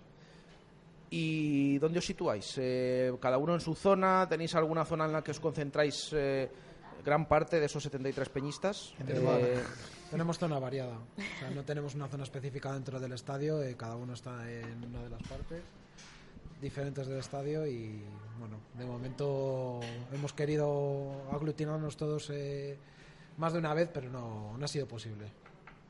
eh, Asun, ¿dónde te sitúas tú? Pues yo me pongo encima de Fondo Norte, en Tribuna Norte, eh, con varios eh, compañeros de la Peña. También hay Luis está a mi izquierda, hay gente en preferencia B, preferencia A, también en Fondo Sur, o sea, en todos los sitios. Bueno, No- representantes en todas las zonas Correcto, del campo, ¿no? correcto, en todos los sectores tenemos infiltrados. Eh, vosotros, eh, Alex, eh, Car- bueno, Carlos lo ha dicho antes, ¿no? En esa tribuna B, ¿no? Tribuna B, sí. Alex, Yo en preferencia B con mi tío Luis, mi primo David y Jota, un amigo también, en familia. Perfecto. Todas las zonas de- del campo, en todas las- esas gradas. Eh, me imagino que valoráis también, mm, no solo como miembros de la Federación de Peñas, sino todo ese ambiente que se ha creado en Zorrilla, que se haya recuperado después de años es fundamental, ¿no? También influye en la marcha del equipo. Correcto, sí. Yo, por ejemplo, el otro día sí que hubo en un momento cuando estábamos eh, abajo, pues quiero recalcar que Fondo Norte empezó a animar más fuertemente y, bueno, pues se contagió al resto del estadio. Y, bueno, pues ahí pues se vivieron unos minutos que no eran tan, se convirtieron en no tan agónicos a un poco, pues, mejor y ya luego con el pitido final fue ya bueno, un, descanso. Pero sí, sí que tengo que decir que Fondo Norte el otro día empujó a toda la afición. La verdad es que es una gozada ver el estadio, ahora la implicación, salvo bueno lo que hemos comentado, que hubo una serie de pitos, pero vamos, que en general el equipo y la ciudad están con, o sea, la afición y la ciudad están con el equipo. Bueno, una gozada, ¿no? Carlos, Alex, eh, ver ese fondo norte, toda esa animación que se había perdido que se haya recuperado en las últimas temporadas. Sí, yo la verdad es que después del partido de Zaragoza, que la gente, no sé, como que se sintió herida en su orgullo, es, es un espectáculo ver el estadio. La verdad es que da gusto ir, la gente responde, hay ambiente incluso antes, porque vas hora, una hora antes del partido y hay mucha gente en los anexos que quiere ir antes y es una gozada. Alex. Eh, también como anecdótico es que se ven muchas más camisetas blanquivioletas por la ciudad ya no solo en días de partido, sí, lo hemos comentado, semana y camiseta blanquioleta, todo tipo. La gente se está subiendo a esto y, espero que sea para quedarse, para algo muy bonito en un futuro. Este año con la importancia de la salvación. Luego otros años pues ya iremos viendo.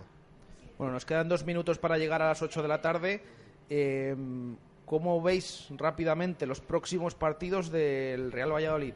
Visitas al Villamarín para jugar contra el Betis en Sevilla visita también al Santiago Bernabéu y entre medias viene el español un viernes a, Zorrilla. ¿Cómo veis estos partidos, Luis? Hombre, yo estoy viendo el otro día el Betis eh, contra el Leganés y el Betis no se come a nadie.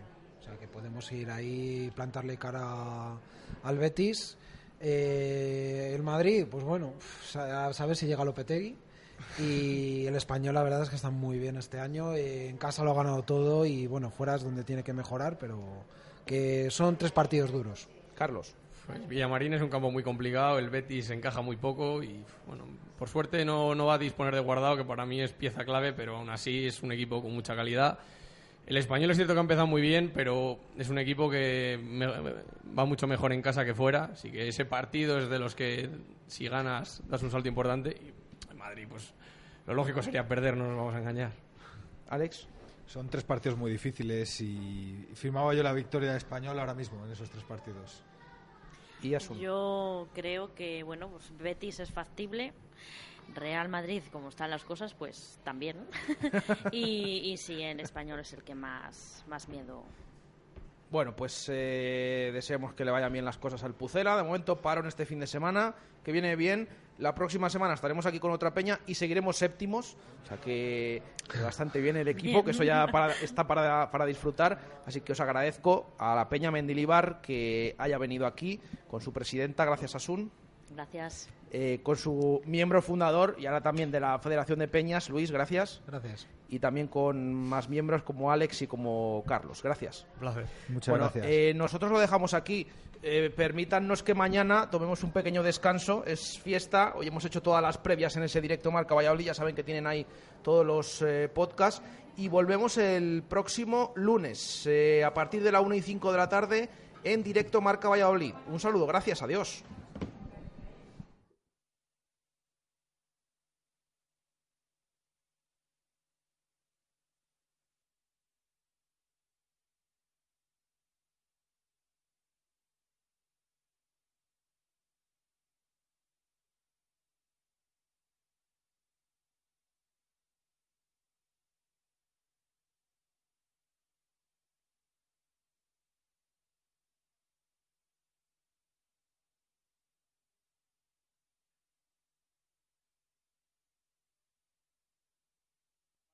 En Gales, que nos sirve para prepararlo del lunes otra vez ante Inglaterra y sobre todo para seguir tirándole pétalos al personal más resentido que todavía sigue enfurruñado por los tropezones en otras citas. En marcador ensalzamos el perdón, el cariño de siempre, las ganas de sumar juntos hacia una nueva conquista y mucho más.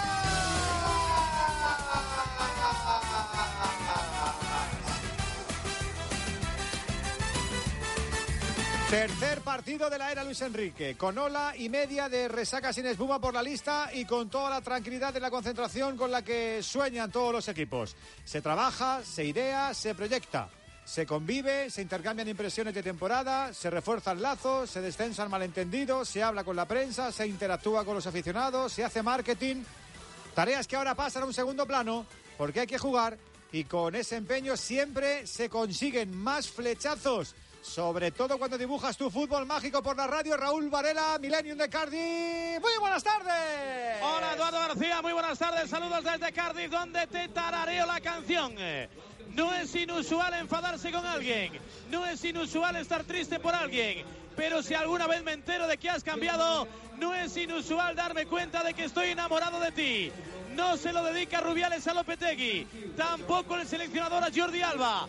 Lo firma y lo interpreta Tom Jones, el tigre de Gales, el rival de Gareth Bale y el príncipe Carlos por ser el más popular de esta pequeña parte del Reino Unido. Una casa del rugby, una muesca del madridismo, un banco de pruebas para Luis Enrique, el inventor, que tira de psicología para volver a convencer a esta generación de que ganar vestidos de rojo todavía es posible. Amistoso a la tercera.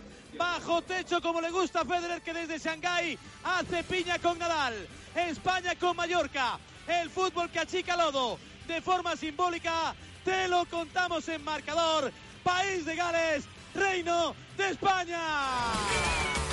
El campo nos suena y las sensaciones para la gente madridista son positivas, pero hoy queremos la bandera rojigualda clavada en lo alto para seguir enrachados. Miguel Ángel Toribio, ¿qué tal? Muy buenas. Marcador de Radiomarca, puerta abierta, techo cerrado para que no se escapen los dragones. Se puede jugar con fuego, pero no con Luis Enrique que exige implicación, compromiso y pasión, como si de un oficial se tratara. Quiere 11 San Jorges antes de la batalla contra la Armada Inglesa. Quiere el Lucho una suerte de legionarios leales y al servicio a la causa, que no cejen en su empeño, como el Viol, Suso y Morata, que no tuvieron minutos en septiembre y hoy son novedad, formando en la retaguardia, en el batallón y en la vanguardia. Pero sobre todo, el Lucho premia el esfuerzo, la perseverancia, la resiliencia y la puntería de Paco Alcácer con su doble promedio. Gol cada 24 minutos en Alemania, gol cada 53 en España sin Carvajal y sin el expreso de Cardiff, vía libre para Azpilicueta. Primeros galones para Rodri y continuidad para Gallá y Ceballos, al tiempo que confirmación para De Gea, Saúl y Sergio Ramos, titulares en los tres encuentros de la nueva era. No hay dragones, no hay princesas, no hay mazmorras, es solo leyenda a las 20.45, una menos en País de Gales, Gales, España.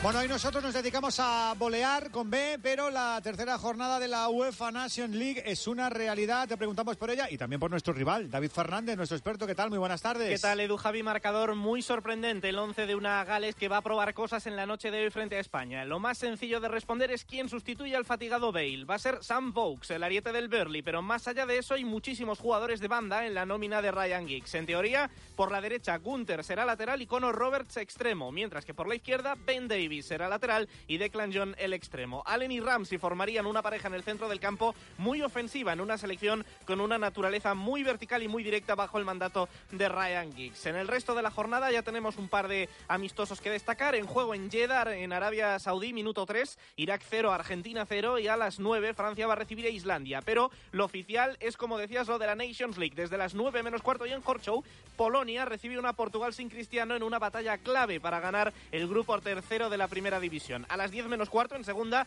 Rusia quiere dejar medio ascenso atado recibiendo a Suecia. Será antes, a las 9 menos cuarto, cuando en tercera Israel reciba a Escocia, Montenegro y Serbia se enfrenten por primera vez desde la división y Lituania reciba a Rumanía, mientras que en cuarta Islas Feroe va a recibir a Azerbaiyán y Kosovo también a las 9 menos cuarto recibe a Malta. David Ferrer rompe el precinto del palco de Profes donde le van a acompañar Miguel Ángel Lara, si es que le dejan subir por el ascensor, por ahora está retenido.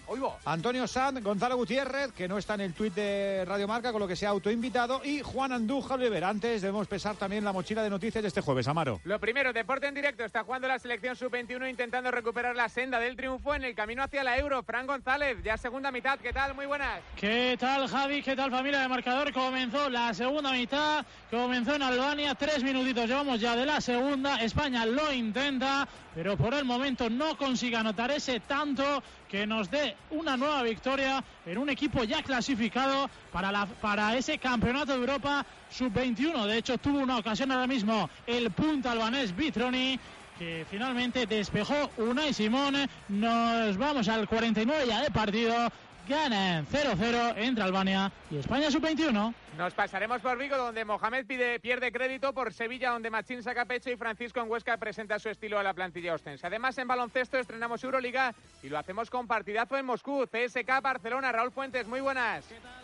Marcador, buenas noches, partidazo y derrota de momento del Fútbol Club Barcelona, mismo guion que en las dos últimas ediciones para el cuadro culé ahora mismo en el arranque del tercer periodo, cayendo por 24 puntos de diferencia. Desacierto en ataque, muchas pérdidas de balón, sobre todo de Pangos y Eurtel, y mucho acierto del Chacho Rodríguez, director de juego de un equipo, el Ditudis, que a 9-0-7 para alcanzar el final del tercer cuarto en el Megasport Arena de Moscú.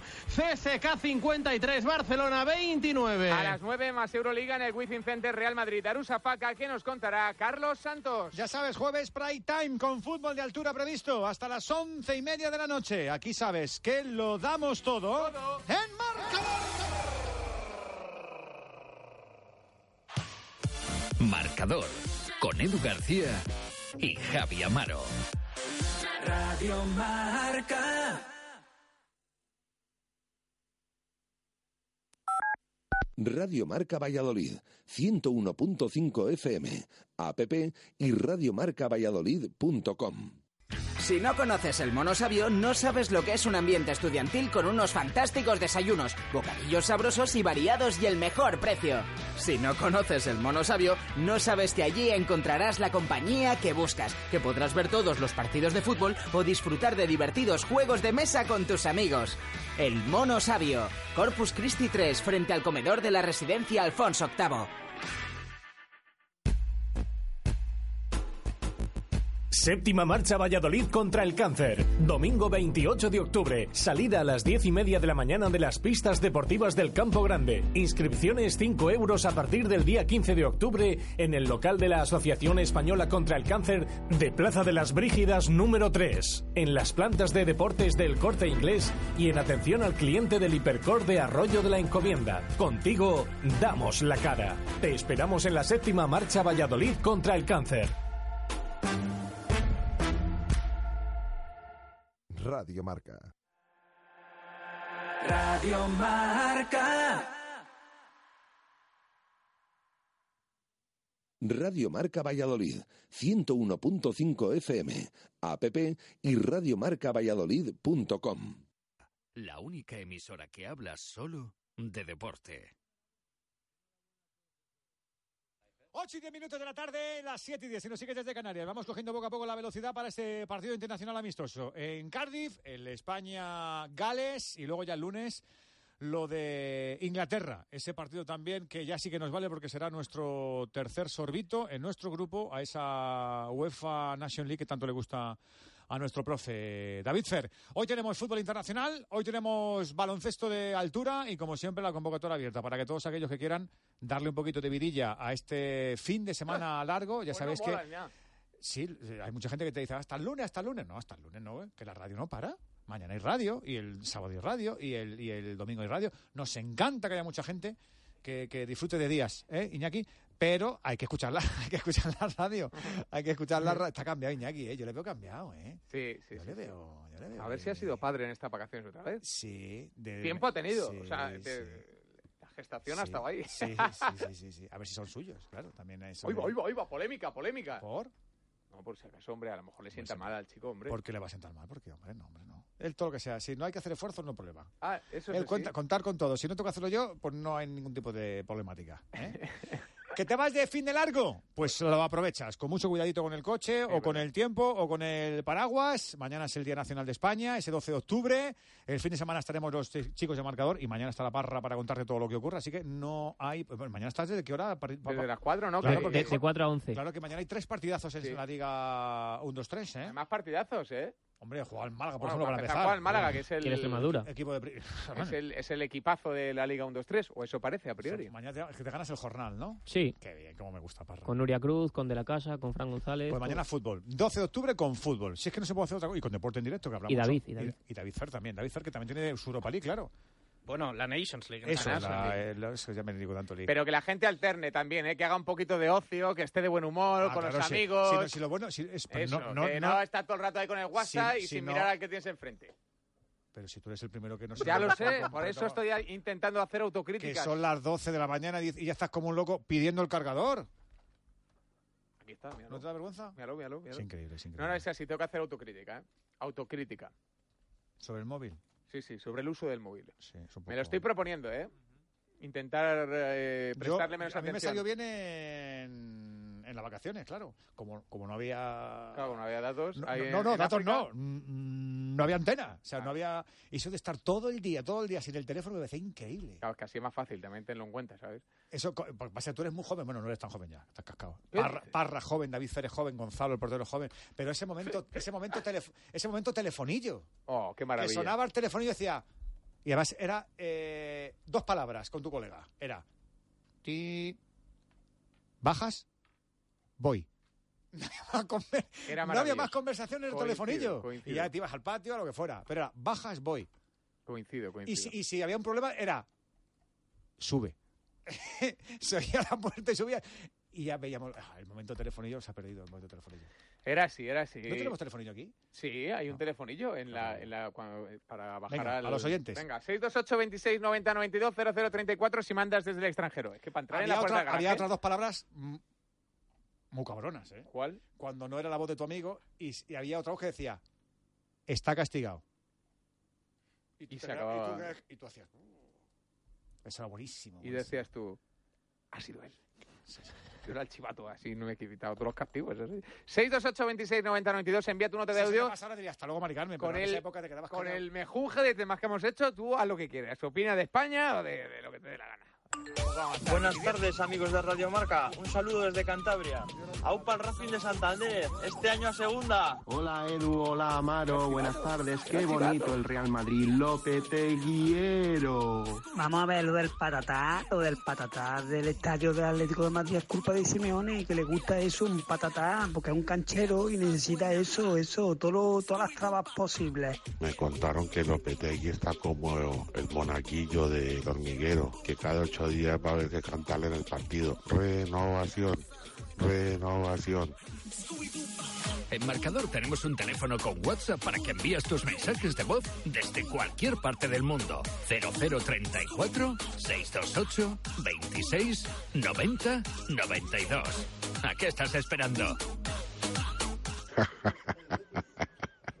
Me dicen, me dicen aquí por línea interna que tenemos ahí un poco el, el- eh, herido el móvil de los oyentes, pero por ti lo vamos a solucionar. Ya sabes, nota de audio, 628... ¿Está herido el móvil de los Sí, oyentes? está herido, está herido, está tocado.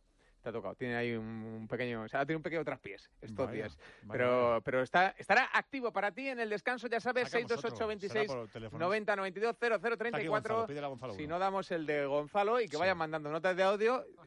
Sí. Eh, Gonzalo tiene teléfono favorito. El otro día me dio un, un Alcatel. muy ¿Ah, rico. sí? Joder, qué, qué- qué buenos móviles. Aquellos sí que eran buenos móviles. Venga, interactúa, hombre. Prepárate para viajar a Sudamérica con estilo italiano. Río de Janeiro desde 567 euros. Sao Paulo desde 568. Santiago de Chile desde 679. O Buenos Aires desde 688 euros. Precios finales ida y vuelta. Al Italia. Viajar con estilo italiano. Reserva hasta el 24 de octubre en viajes el corte inglés y paga en tres meses. Espíritu 986.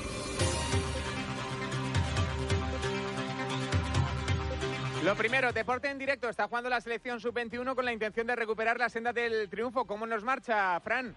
Pues Pues seguimos intentándolo, Javi, en el 58 de partido. Ahora la posesión es nuestra, pero seguimos sin anotar un tanto. Pero a pesar de ello, seguimos clasificados para ese campeonato de Europa. Lo hicimos el 6 de septiembre. España 0, Albania 0. También tenemos que tirar un poquito de épica en Moscú, donde primera jornada Euroliga está perdiendo el Barça, Rulo. En el Ecuador del tercer cuarto iba perdiendo por 26, reduce un poco la diferencia, ahora lo hace por 19 a 4.55 para alcanzar el final del tercer cuarto en Moscú. CSK 62, Barcelona 43. Volvemos al deporte con la imagen de Rafa Nadal, que está dando la vuelta al mundo tras echar una mano a sus vecinos. Algunos le acusan de oportunismo o marketing. Lamentablemente, su tío y su eh, exentrenador, Tony Nadal, ha tenido que salir en defensa de su sobrino. El gesto de Rafael no lo exagero, es lo mismo que ha hecho mucha gente de por aquí, de Mallorca. Faltaría más que, que uno criticara a otro por ir a ayudar, ya me parece increíble. Cuando él dejó la academia para que la gente que tuviera problemas viniera aquí, pues a mí se me pasó un- una orden de que no se hablara con los medios porque no se quería hacer publicidad de ello. Al final, ¿qué pasa? Tú vas como persona anónima, como persona que te sientes implicada con el problema, pero no eres anónimo. Yo creo que en el ánimo de Rafael está ayudar y no salir en la prensa. Pues eso, que Nadal nunca falla. De fútbol, el Real Madrid en este parón está pendiente de jugadores como Gareth Bale, un dolor de cabeza que cómo va a terminar, Pablo Parra, muy buenas. Y es que, ¿qué tal marcador? Muy buenas. El jugador galés es seria duda para el choque oficial de su selección, así que en el equipo blanco entienden que si no va a poder jugar, lo mejor es que vuelva a la ciudad deportiva Real Madrid. Los servicios médicos del equipo merengue están encima del trabajo de un futbolista muy frágil y al que quieren en plenitud de facultades contra el Fútbol Club Barcelona, por lo que si no va a tener compromiso su selección, en el conjunto blanco pretenden que regrese antes de lo esperado en la fecha FIFA. Mientras tanto, el equipo se sigue entrenando. La buena noticia es que Marcelo está recuperado y en el resto Isco y Benzema estarán listos para el choque contra el Victoria Pilsen de la UEFA Champions League, aunque el que está descartado para ese partido y para el clásico es Dani Carvajal. Hoy pendientes de los internacionales españoles, de Barán, que juega amistoso contra Islandia, y de Keylor Navas, que a las 3 de la mañana, hora española, se enfrenta a México con su selección Costa Rica. Gracias, Parra. El puente aéreo nos lleva hasta Barcelona, donde Valverde intenta recuperar efectivos a toda prisa. Carlas Escolán, cuéntanos. ¿Qué tal? Buenas tardes, Javi. El Barça intentará estas eh, dos semanas, eh, esta y la que viene, recuperar a los jugadores lesionados de cara al partido contra el Sevilla el 20 de octubre, un partido contra el actual líder de la Liga Santander, un partido en el que el Fútbol Club Barcelona intentará recuperar a Sergio Roberto, que es el más cercano a recibir el alta médica, ya prácticamente recuperado de esa elongación en el recto anterior de la pierna derecha. También a Luis Suárez sigue haciendo tratamiento de musculación prevención para intentar acabar con las molestias en la rodilla izquierda, mientras que también intentarán recuperar a Samuel Umtiti, que es el que evoluciona más lentamente. Tiene una condropatía, una inflamación del cartílago que le produce dolor y están intentando, con un tratamiento conservador, evitar el quirófano. Sigue la puerta abierta del quirófano, pero el Barça va a intentar hasta la extenuación recuperarlo con el tratamiento conservador. A partir de aquí no está descartado para el rush final del mes octubre en partidos, por ejemplo, de Champions y Liga contra Inter de Milán y Real Madrid, ambos en el Camp Nou, pero es cierto que la evolución no va como se preveía y ya lleva dos semanas en el dique seco y parece que se podría quedar una tercera y no estaría disponible para el partido contra el Sevilla. Gracias, Carlas. Mientras el Sevilla presume de liderato y su entrenador de gran rendimiento en la liga. Lo ha hecho en esta casa. Alonso Rivero, muy buenas. Hola, ¿qué tal? Muy buenas, marcador. Hoy en clave sevillista, el protagonista es su entrenador Pablo Machín, que ha pasado por el mundo marca para hablar y repasar la actualidad del Sevilla Fútbol Club. Preguntado por esa posición, por encabezar la tabla en primera división, tiene una explicación muy clara. Se puede decir que el, eh, pues el Madrid el Barça, el Atlético, que son los llamados a estar ahí arriba, eh, no lo están haciendo bien, o se puede mirar desde otro punto de vista y decir que es que nosotros lo estamos haciendo mejor. Bueno, eh, yo creo que eso lo tenéis que valorar vosotros. Yo tengo claro que lo estamos haciendo todo lo mejor que podemos y, y seguiremos intentándolo. En lo meramente deportivo, a partir de mañana descanso, con la buena noticia de que Mercado y Sergio Escudero ya se van a poder unir y van a poder participar si así lo estima oportuno el propio Pablo Machín en ese partido, en ese reencuentro con la Liga ante el Fútbol Club Barcelona. Gracias, Alon. El Atlético de Madrid en bajada onda, en cuadro y sin entrenar. Adri Gómez, muy buenas. Ni siquiera ha pisado el césped. ¿Qué tal? Javier Eduardo Marcador, muy buenas. Y es que hoy los pocos futbolistas que tiene a su disposición Germán el Monoburgos, porque Diego Pablo Simeone sigue acompañando a su padre en Argentina tras la operación que ha salido afortunadamente de forma satisfactoria. Han estado trabajando en las instalaciones deportivas del conjunto rojiblanco sin siquiera pesar el césped de la ciudad deportiva. Recordamos solo cuatro futbolistas de primera plantilla, Dan, Martins, Kalinic y Juan Fran Torres, el resto trabajando recuperándose de sus lesiones. Caso de Josema Jiménez y de Diego Costa, de Oblak, que no ha ido con la selección de Eslovenia, de Stefan Savic, que lleva un mes parado con esa contusión que sufría con Montenegro en septiembre, y por supuesto de Vitolo, que sigue con su plan específico de recuperación. El resto con sus respectivos combinados pendientes de los futbolistas que hoy tienen partido internacional mañana a las 10, última sesión semanal en la Ciudad Deportiva, fin de semana libre para regresar a los entrenamientos ya con Simeone el próximo lunes en Majadahonda. Gracias, Adri. De entrenador orgulloso, Simeone, a mister preocupado. Es Mohamed que sigue intentando levantar el ánimo del vestuario vigués. Rafa Valero, muy buenas. Se va el Celta tres días de vacaciones, sin embargo sigue el enfado de la Grada de Balaídos con su entrenador, con Antonio Mohamed. El Celta solo ha sumado tres de los últimos 15 puntos en juego. Apuesta por un perfil defensivo que no gusta al aficionado del Celta y a su vez utiliza variantes eh, tácticas, muchas y algunas en el mismo partido que tampoco acaban de convencer al seguidor del conjunto en Vigues. Por todos estos motivos, el entrenador eh, no está siendo cuestionado, no corre peligro en su puesto a día de hoy, pero tiene dos partidos como local ante Alavés y ante Ibar que deberá solventar para devolver la paz a una grada enfadada, como digo, en las últimas fechas. Gracias, Rafa. Más entrenadores. Francisco da sus primeros pasos como mister del Huesca. ¿Cómo le va? Javier Lainez, cuéntanos, muy buenas. ¿Qué tal, marcador? Muy buenas. Francisco ya ha sido presentado esta misma mañana y ha dirigido la primera sesión como entrenador del equipo Orcense, el entrenador almeriense, del que por cierto dicen que en la forma de entrenar puede parecerse un poco a Rubi, el técnico del Orcenso, ha conocido hoy a sus jugadores, excepto a los internacionales, que volverán la semana que viene. El equipo tiene descanso este fin de semana, por lo que mañana será la última sesión de la semana, la segunda de Francisco. Además, el equipo fichará un jugador por la baja de Luisinho, pero el club ha esperado a la llegada del nuevo entrenador para tomar una decisión. Lo que sí que está claro es que no será un jugador que está en el paro actualmente. Así pues, Francisco ya ha comenzado a trabajar en la Sociedad Deportiva Huesca con el objetivo de sacar al equipo adelante y conseguir la ansiada permanencia en Primera División. Primer día de Francisco en el banquillo del Huesca, primer día en la oficina del Barça. ¿Cómo sigue el duelo? Recortando poco a poco, Rulo. Sí, de los 26 a los 14 en los últimos dos minutos y medio del tercer y cuarto, gracias a los puntos en la pintura de Artin Pustovi y en el exterior de Kyle Kuric. 14 abajo para los de Pesic, Megasport de Moscú, CSK 64, Barcelona 50. Sigue intentándolo la selección sub-21, Paco. Sigue intentando la rojita y por ello Luis de la Fuente ha hecho dos cambios y ya hace un tercero. Sale Borja Mayoral, entra Rafa Mir, también entraron Pedraza por Fornales y el debutante de la sub-21, Dani Olmo, jugador del Dinamo de Zagreb, por Fabián, 66 de partido, Albania 0, España 0. Así tenemos este día todavía con canchas abiertas. Enseguida nos centramos en lo de Cardiff, entrando en la cuenta atrás. Hoy jugamos todos, ¿eh? España-Cardiff a partir de las 9 menos cuarto. Tengo la solución más fácil y definitiva para el seguro de coche. ¿Cuál es? Pues el seguro que te permite gestionar casi todo desde el móvil, consultar recibos, dar parte, solicitar una grúa y tú sin enterarte. Madre mía, ¿llegas tan tarde? Todos lo saben. Línea directa. Siempre las mejores coberturas. Siempre el mejor precio. Garantizado. 902-123-041. 902-123-041. Consulta condiciones en línea directa.com. Una compañía Banquinter. Toribio se ha ido a buscar historias de Cardiff, aunque no sé si se ha puesto en la posición correcta. Luna, ¿dónde estás? A ver.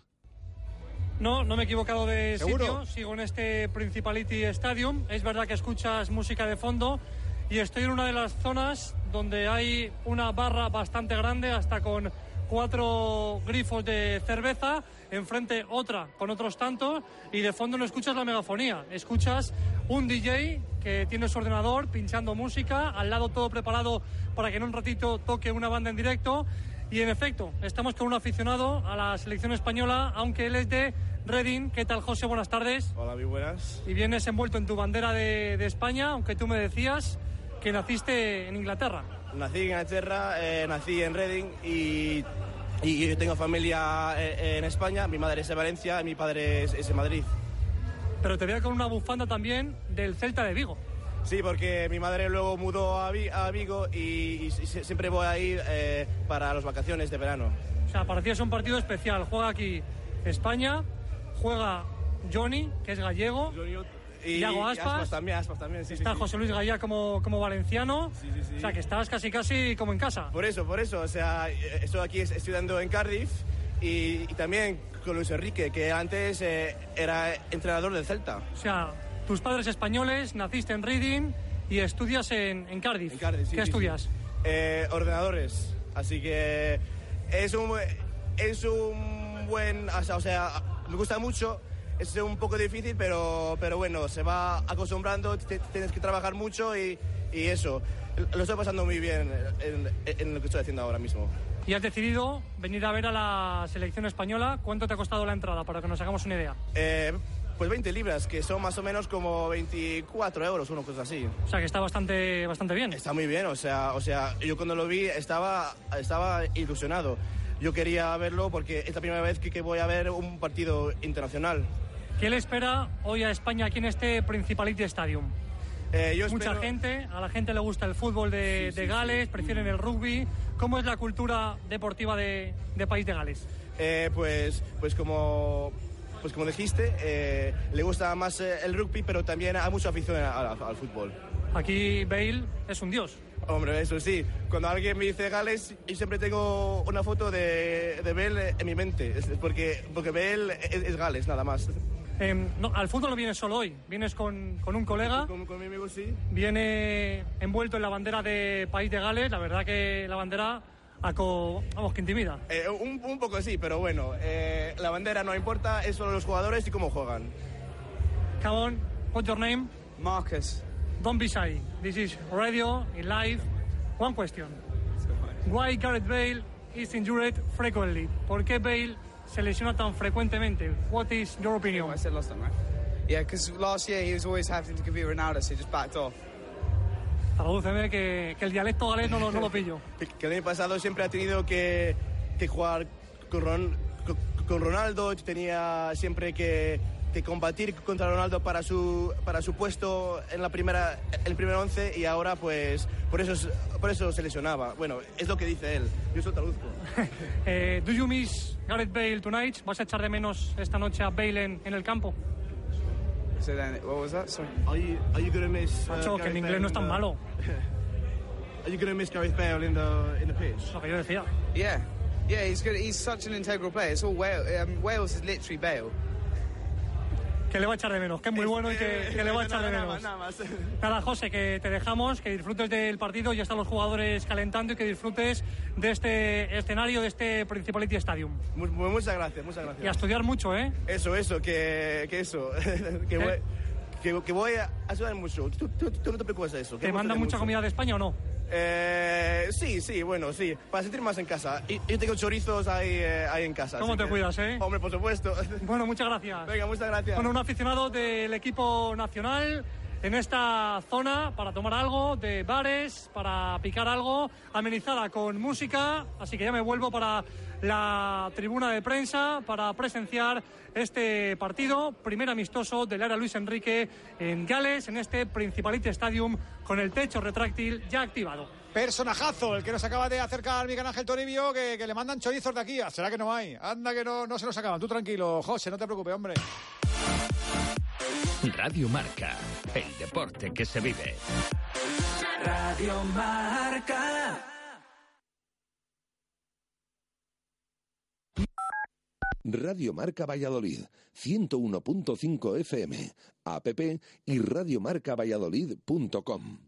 Ay, no recuerdo si cerré el coche. Pues si tuvieses la nueva Ford Transit Connect podrías cerrarlo desde tu móvil. ¿Qué dices? Sí, además puedes monitorizarlo a distancia y cuenta con conexión Wi-Fi. Anda, pero si tu móvil se queda sin batería... También tiene cargador inalámbrico para el móvil. Haz crecer tu reputación con la nueva Ford Transit Connect. Ford, número uno en vehículos comerciales en Europa. Descubre más en Ford.es. Ford Autoford, tu nuevo concesionario Ford para Valladolid y provincia, en carretera Danero Gijón, kilómetro 194-700 junto a Zaratán. ¿Nueva? Hombre, nueva, nueva, no. Entonces vieja. No, no, vieja no. Usada. Por medio millón. ¿En serio? Sí, sí. Entonces vieja. No, no, vieja tampoco. Kilómetro cero. Algo así. Seminueva. No, ese no es el concepto. Reformada. No es, no es exactamente eso. Un reface. Rebrand. Restyle, Freshena, caliente, caliente, te estás quemando. ¿Y me va a gustar? Eso seguro. ¿Y de extras? Pues lo de siempre y mucho más. Deporte, música, humor. ¿En serio? Y en serio. Eso no es serio. Bueno, pero lo hemos intentado. Entonces quedamos en que esta es la nueva radiomarca. Con deporte, más humor, más música y un nuevo color. ¿Y cada cuánto las revisiones? Todos los días. Pero tranquilo, no tienes que pagarlas. Nos sintonizas y tú eliges. Bienvenidos a la nueva radiomarca. Le hemos dado una vuelta, pero de las buenas. Radio Marca Valladolid, 101.5 FM, app y radiomarcavalladolid.com.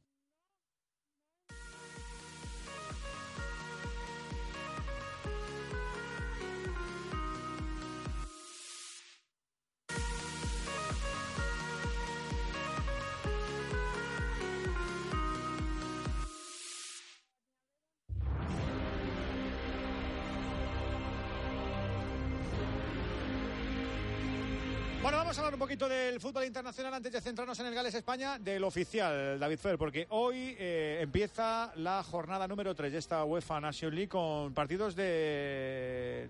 con partidos. Sí, de 90 minutos además. No, partidos que empiezan a ser ya decisivos y que empiezan a definir si una selección va a optar a... Espera, que tenemos final de cuarto en Moscú, Rulo. Y va remontando el Barça, ¿eh? se ha puesto a 11, caía por 26, final de cuarto en Moscú, CSK 6-9, Barcelona 5-8. Ojo, ¿eh?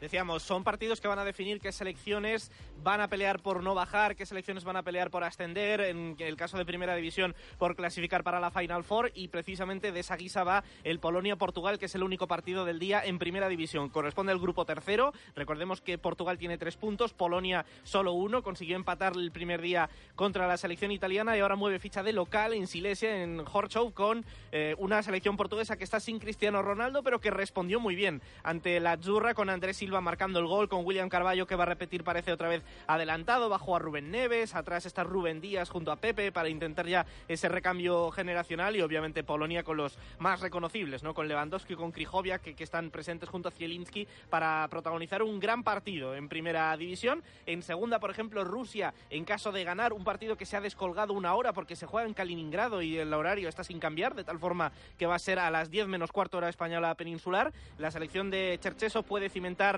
el ascenso a primera división en caso de ganarle de local en eh, la citada Kaliningrado a Suecia, va a jugar Cherisev, va a jugar Giuba, Golovin, un once bastante reconocible. Esos son los partidos más atractivos del día y luego, por supuesto, batallas similares en tercera y en cuarta división. Sobre todo en tercera llama la atención ese primer duelo desde la separación de los dos estados de Montenegro y Serbia, con eh, el componente balcánico y político presente, las dos líderes del grupo cuarto. Que no disimulan, además. Mañana y pasado vamos a estar, como siempre, muy atentos y enchufados con David Fera lo que ocurre en esta tercera jornada de la UEFA Nation League, igual que en este jueves, previa de fiesta, pero lo más importante para todos nosotros es saber qué Gales nos vamos a encontrar. Gales llegó a las semifinales de la Eurocopa 2016 y aunque ha pasado mucho tiempo y han cambiado muchas cosas, una sigue clara y es que Bale es la estrella y no está.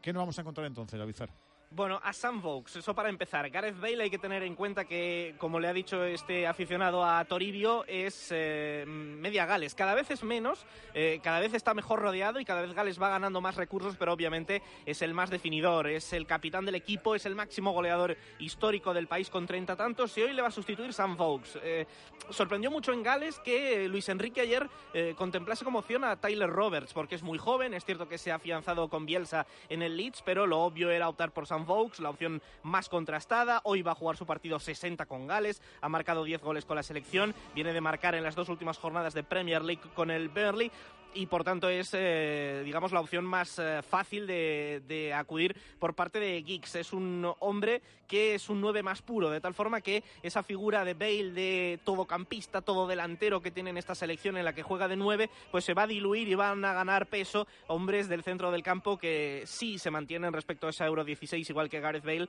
como son Aaron Ramsey y Joel, eh, Joe Allen. Vamos a ver a qué altura juegan y cómo juega Gales, porque el esquema, el esquema es rarete, pero Es un equipo igualmente muy vertical con Giggs, muy directo, prefiere tener el balón y distribuirlo por los costados, aunque sus extremos tienden siempre hacia adentro, de tal forma que es un equipo algo estrecho y llama mucho la atención que a la vez que repliega presiona. Es decir, si se echa atrás, que hoy probablemente le toque hacerlo ante España, cada jugador va a ir a salir a la presión de su par, de tal forma que es una selección agresiva también sin pelota y es un equipo que bueno, tiene una candidatura sólida para subir a primera división de la Nations League. Decías al principio que el 11 tiene experimentos, cosas raras. eh, ¿En qué te basas? Bueno, en eh, los perfiles de jugadores, ah, yo manejo dos opciones. La más lógica sería que mm, mantuviese Giggs la defensa de 4, 4-2-3-1, con eh, Gunther lateral derecho, Ampadu de central, Ben Davis lateral izquierdo, Connor Roberts y Declan John de extremos por delante, los dos laterales del Swansea, Wilson un poquito centrado y con Ramsey y Allen en la sala de máquinas. Pero en Gales están contemplando una opción que a mí me parece mucho más loca, pero que también es viable, 3-4-3. ¿Están vuelto locos? No, no es que se hayan vuelto locos. digo. Sí, bueno, sí, sí, interpretando seguro, pero que es muy ofensiva la, la propuesta, porque dicen que el único central del equipo sería Ashley Williams, el capitán, estaría acompañado en tres centrales por dos hombres que son laterales, como Gunther y Ben Davis, con Ampadu de medio centro junto con Allen, Wilson y Ramsey compartiendo la media punta por detrás de Sam Vokes en un 3-4-3. Bueno, mm, es eh, agresivo, pero podría darse, ¿no? Así que vamos a ver por qué opción opta hoy para los experimentos Ryan Giggs, sino por la más conservadora o por una rupturista y agresiva.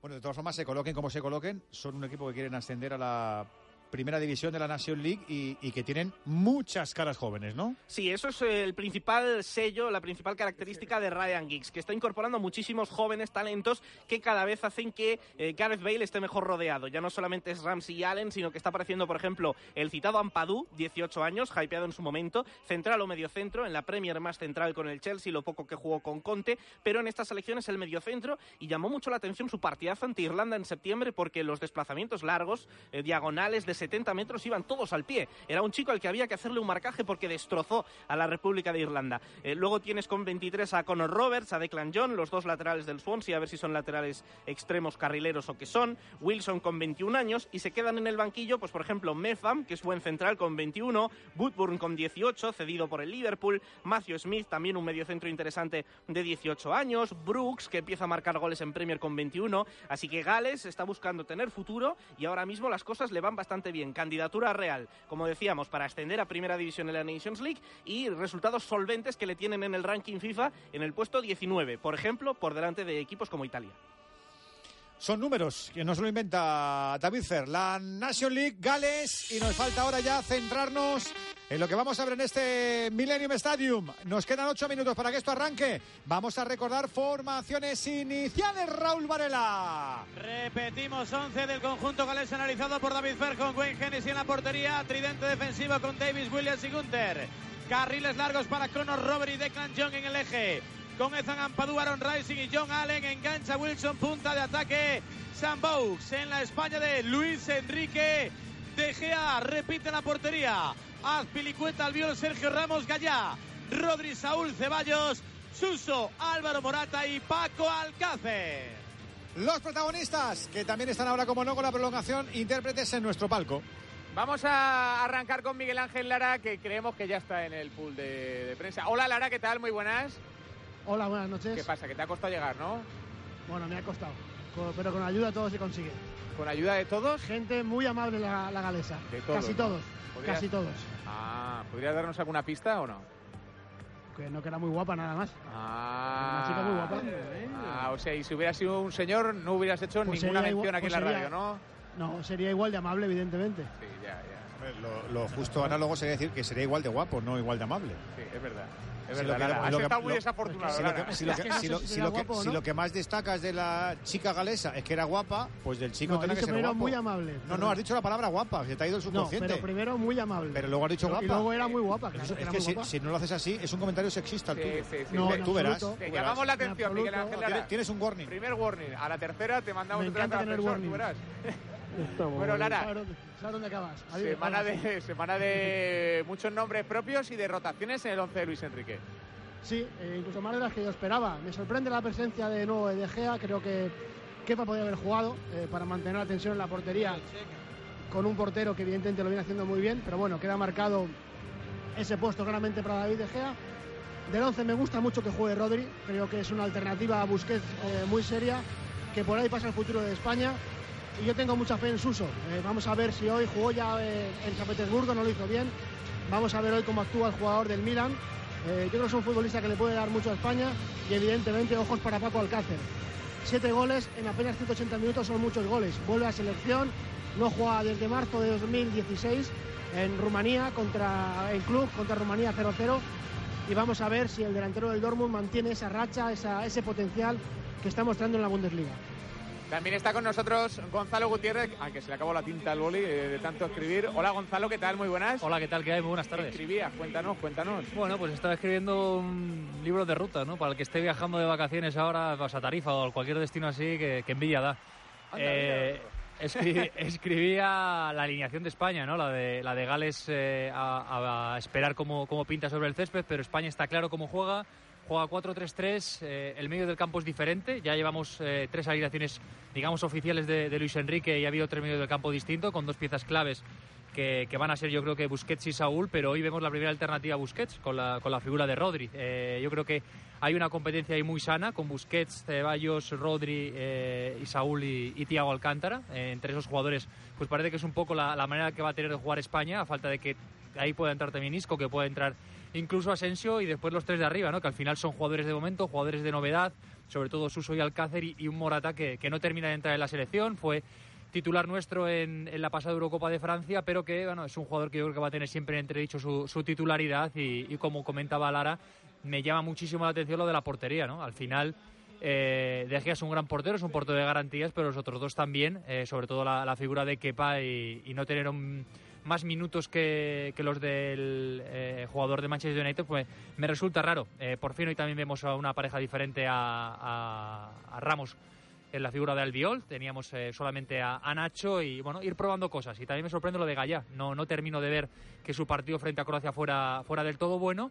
También es verdad que Marcos Alonso no, no fue la mejor de las alternativas, así que aquí lo que está claro es que hay que esperar a esa reconciliación con Jordi Alba para, para volver a tener el mejor lateral que tenemos en el fútbol español. Y la tercera pata de este banco de profes es Antonio Sanz. Hola Antonio, ¿qué tal? Muy buenas. ¿Qué tal? Buenas noches, Javier. ¿Y tú en qué te fijas? Pues yo me fijo en la cantidad de variantes que nos ha presentado Luis Enrique esta noche. Respecto al primer partido hay ocho cambios, respecto al segundo partido hay seis cambios. Bueno, es un poco, un- yo diría que es el once más transitivo, el, el de, de la máxima transición que ha hecho que ha hecho Luis Enrique. Bueno, es una prueba de fuego para muchos de ellos. Hablaba Lara de Suso, de Alcácer. Yo creo que también es un, es un partido muy especial para Álvaro Morata en esa reivindicación que quiere hacer como el delantero centro de la selección. Eh, partido importantísimo, también estoy de acuerdo con, con Rodrigo en esa posición que, que tan suya tiene, que, tiene Busquets. Y luego, pues a mí me llama mucho la atención y apuesto por ello eh, en la recuperación que hace el seleccionador de Raúl Albiol. Eh, no hay centrales, eh, en lugar de experimentar con cualquier otro, pues creo que es bueno que el jugador del Nápoles esté otra vez con la roja. Así que partido absolutamente experimental el que nos presenta esta noche el seleccionador. Y antes de saludar a Andújar, creo que ha habido gol, Paco. Sí, lo ha logrado España. Ha sido Rafa Mir, el delantero de la Unión Deportiva Las Palmas, el ex del Wolverhampton, que jugó el pasado curso en el conjunto inglés en Premiership.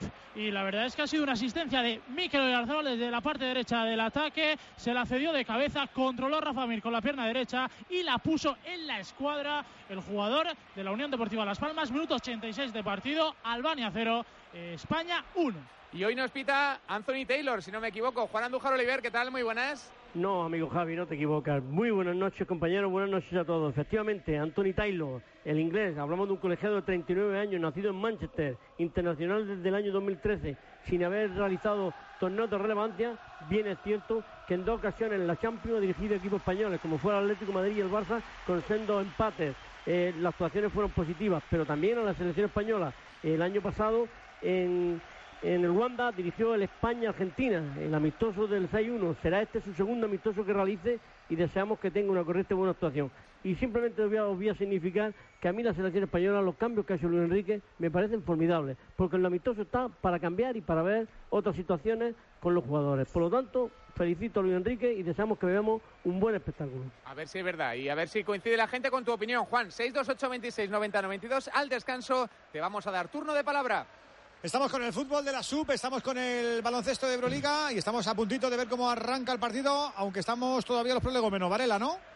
Sí, señor, después de la interpretación de un himno, el nacional galés absolutamente espectacular a capela por parte de los seguidores que no llenan este Millennium de Cardiff. Están prácticamente los anillos superiores, bueno, detrás de la portería completamente vacíos, desplegadas unas pancartas. Han hecho un Tebas, ¿no? Sí, han hecho un Tebas, han metido a todos en los anillos eh, que aparecen en el tiro de cámara y estaremos, yo creo que no alcanzamos casi ni los tres cuartos de entrada. Es la Caben primera 74 500. Más o menos yo creo que estaremos en torno a los 55 más o menos. Es la primera vez en siete años que Gales juega en el eh, Millennium, ahora por patrocinio Principality, y ha habido un- mucha polémica por esta cuestión. Eh, hace siete años eh, la federación decidió mudar los partidos de local al campo del Cardiff City, más pequeño, más coqueto. Se generan ahí, según los aficionados, unos ambientes mucho más potentes para el fútbol. Eh, consideran que aquí están ocupando la casa del rugby galés, a pesar de que la Federación de Fútbol eh, fue copatrocinadora de la construcción de este estadio y por tanto ha metido dinero en él y tiene un contrato para explotarlo gratuitamente hasta el 2021 y eh, bueno pues ha sido uno de los temas de la semana en, en Gales porque para eh, estos próximos partidos empezando por este se vuelve al, al Principality y no se juega en el campo del Cardiff City pero tiene pinta de que por, de silencio, por- por muy emotivo, perdona, por perdona, por Edu, un casi, minuto de ¿no? silencio.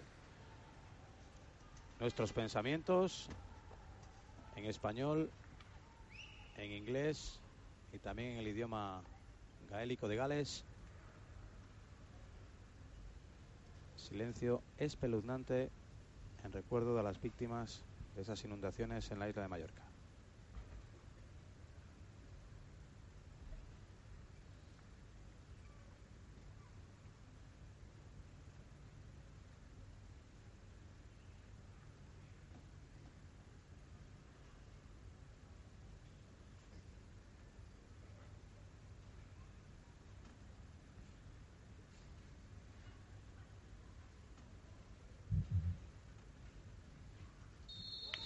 Precioso.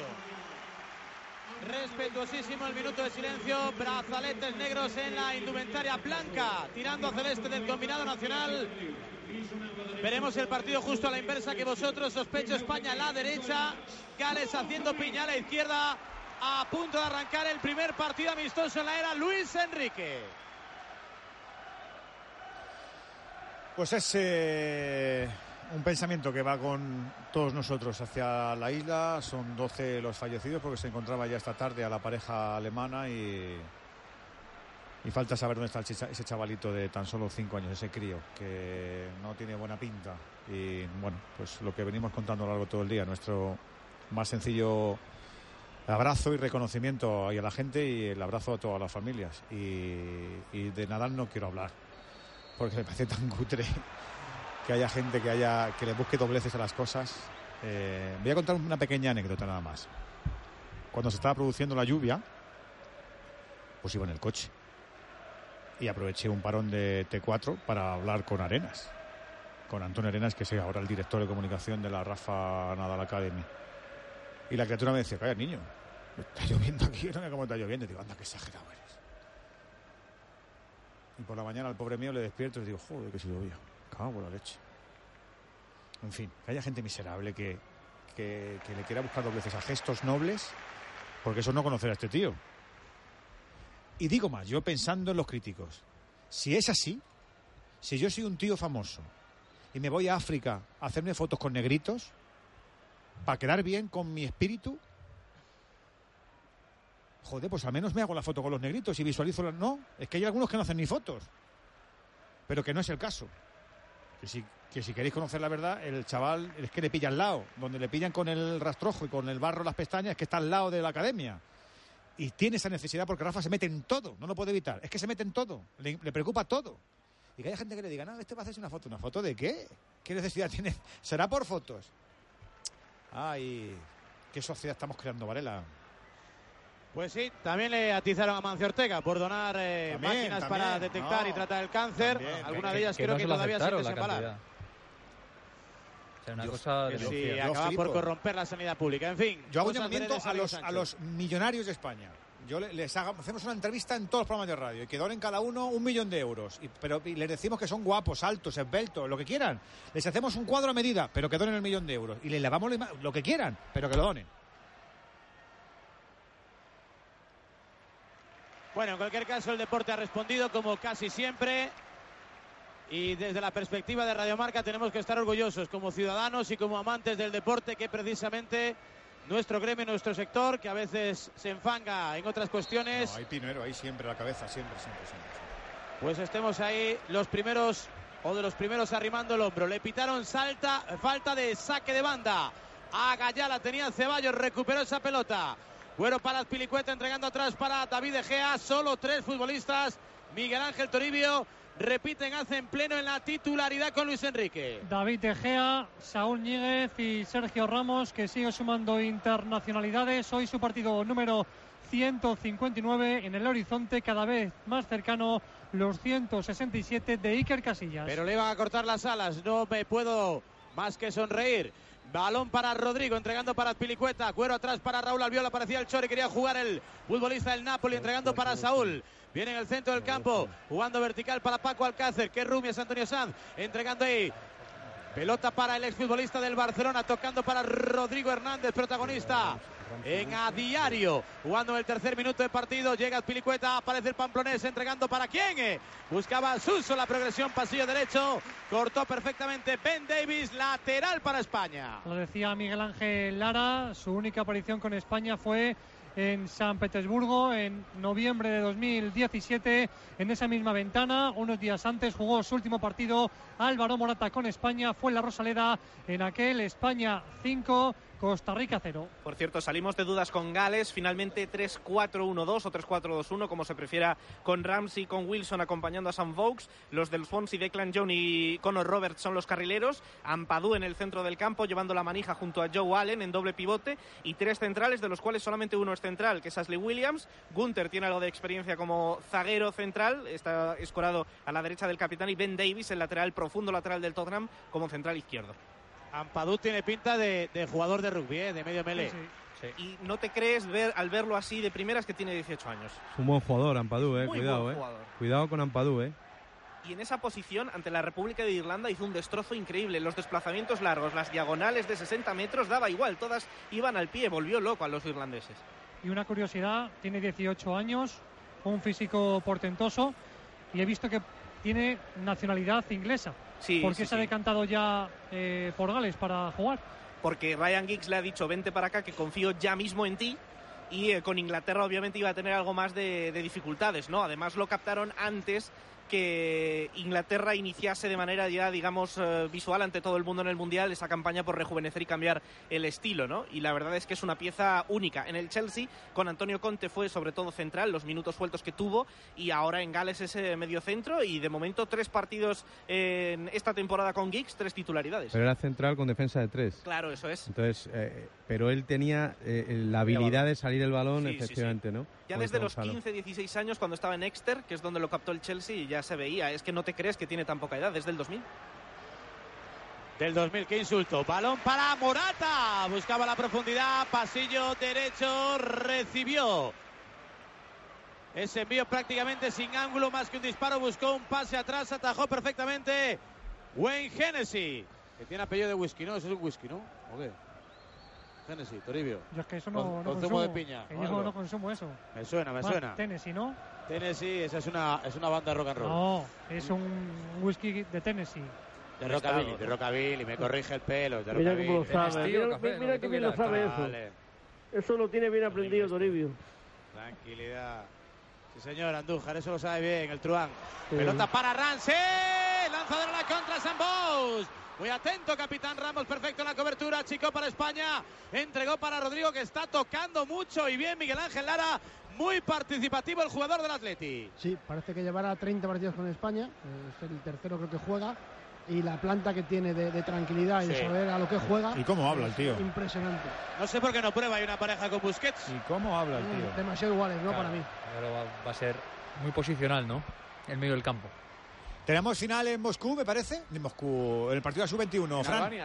Concluyó el partido aquí en Albania, ganó España tras ese tanto de Rafa Mir en el 84 que marca su tercer tanto en esta clasificación del Europeo Sub-21, Albania 0, España 1. Al saco, otros tres puntos. Co- ¿Cómo tira Moscú, Edu? eh? Todo tuyo. Una- un abrazo, Fran. Un abrazo, Edu. Hasta luego. Balón para Saúl. Por cierto, no le preguntaba a Miguel Ángel Lara de ese mensaje en redes sociales. Fotografía vistiendo la roja de España de Íñigo Martínez. Vaya lío tonto que se ha montado en torno al central del Atleti. Sí, eh, yo por lo que tengo de información ha sido un malentendido entre servicios médicos. Eh, no tiene nada que ver Íñigo. ¡Gol mía. ¡No hay malentendido que valga! Toma, vaya chirlo. Génesis. La enganchó. Perfecto. Jaca ya para meter dentro del área. Rechazo defensivo Paco Alcácer. Está de dulce. Sigue bajando la media. Gol por minuto. Menudo ratio el del delantero del Dortmund. Adelanta España. Lo celebra Luis Enrique. Siete de la primera. Apriétate los machos, Diego Costa. Llega Paco Alcácer. Gales 0, España 1. Llegan ya los goles con Luquia. Ya sabes que tienes amigos, noche de jueves, puente largo y por delante jornada perfecta para apostar. Que no te estrese ya, hombre, porque ahora Luquia ya sabes que puedes tener además apuestas gratis si pierdes la primera. Acuérdate, esto es prometedor. Haz lo más grande todo con Luquia, jugando con responsabilidad el primero de España. Toribio. No es que esté de dulce, es que empalaga. Celebración habitual, índices al techo de este Principality Stadium buscando esa mirada cómplice con su papá, al que perdió hace unos años.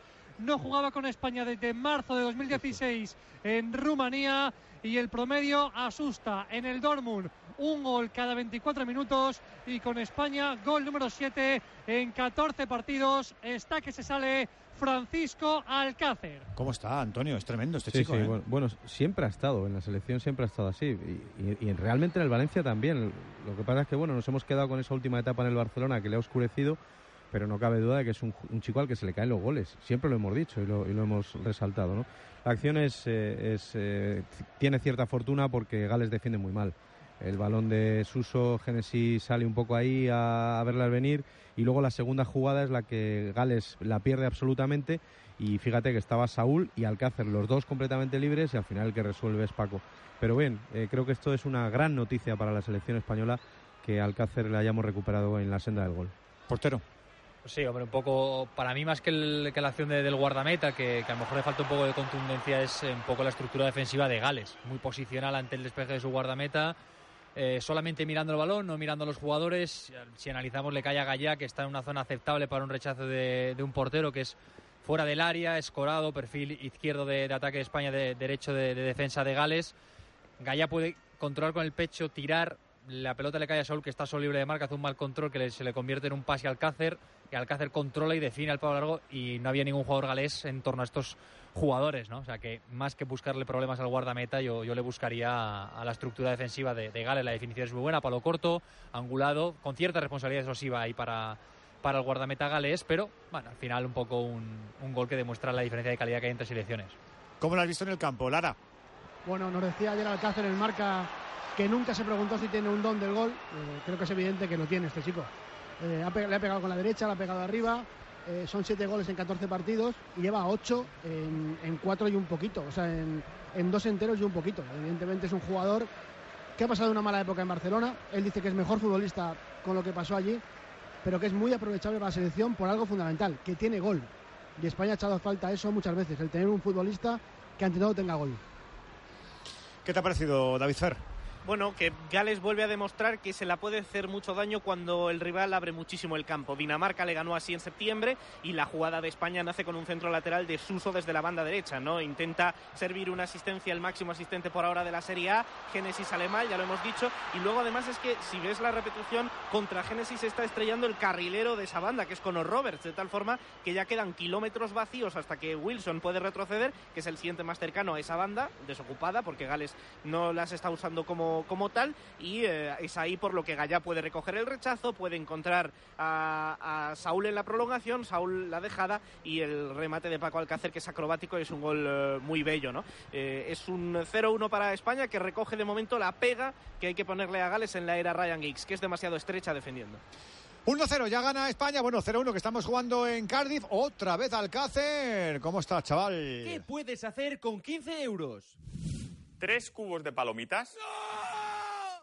Una funda para tu smartphone.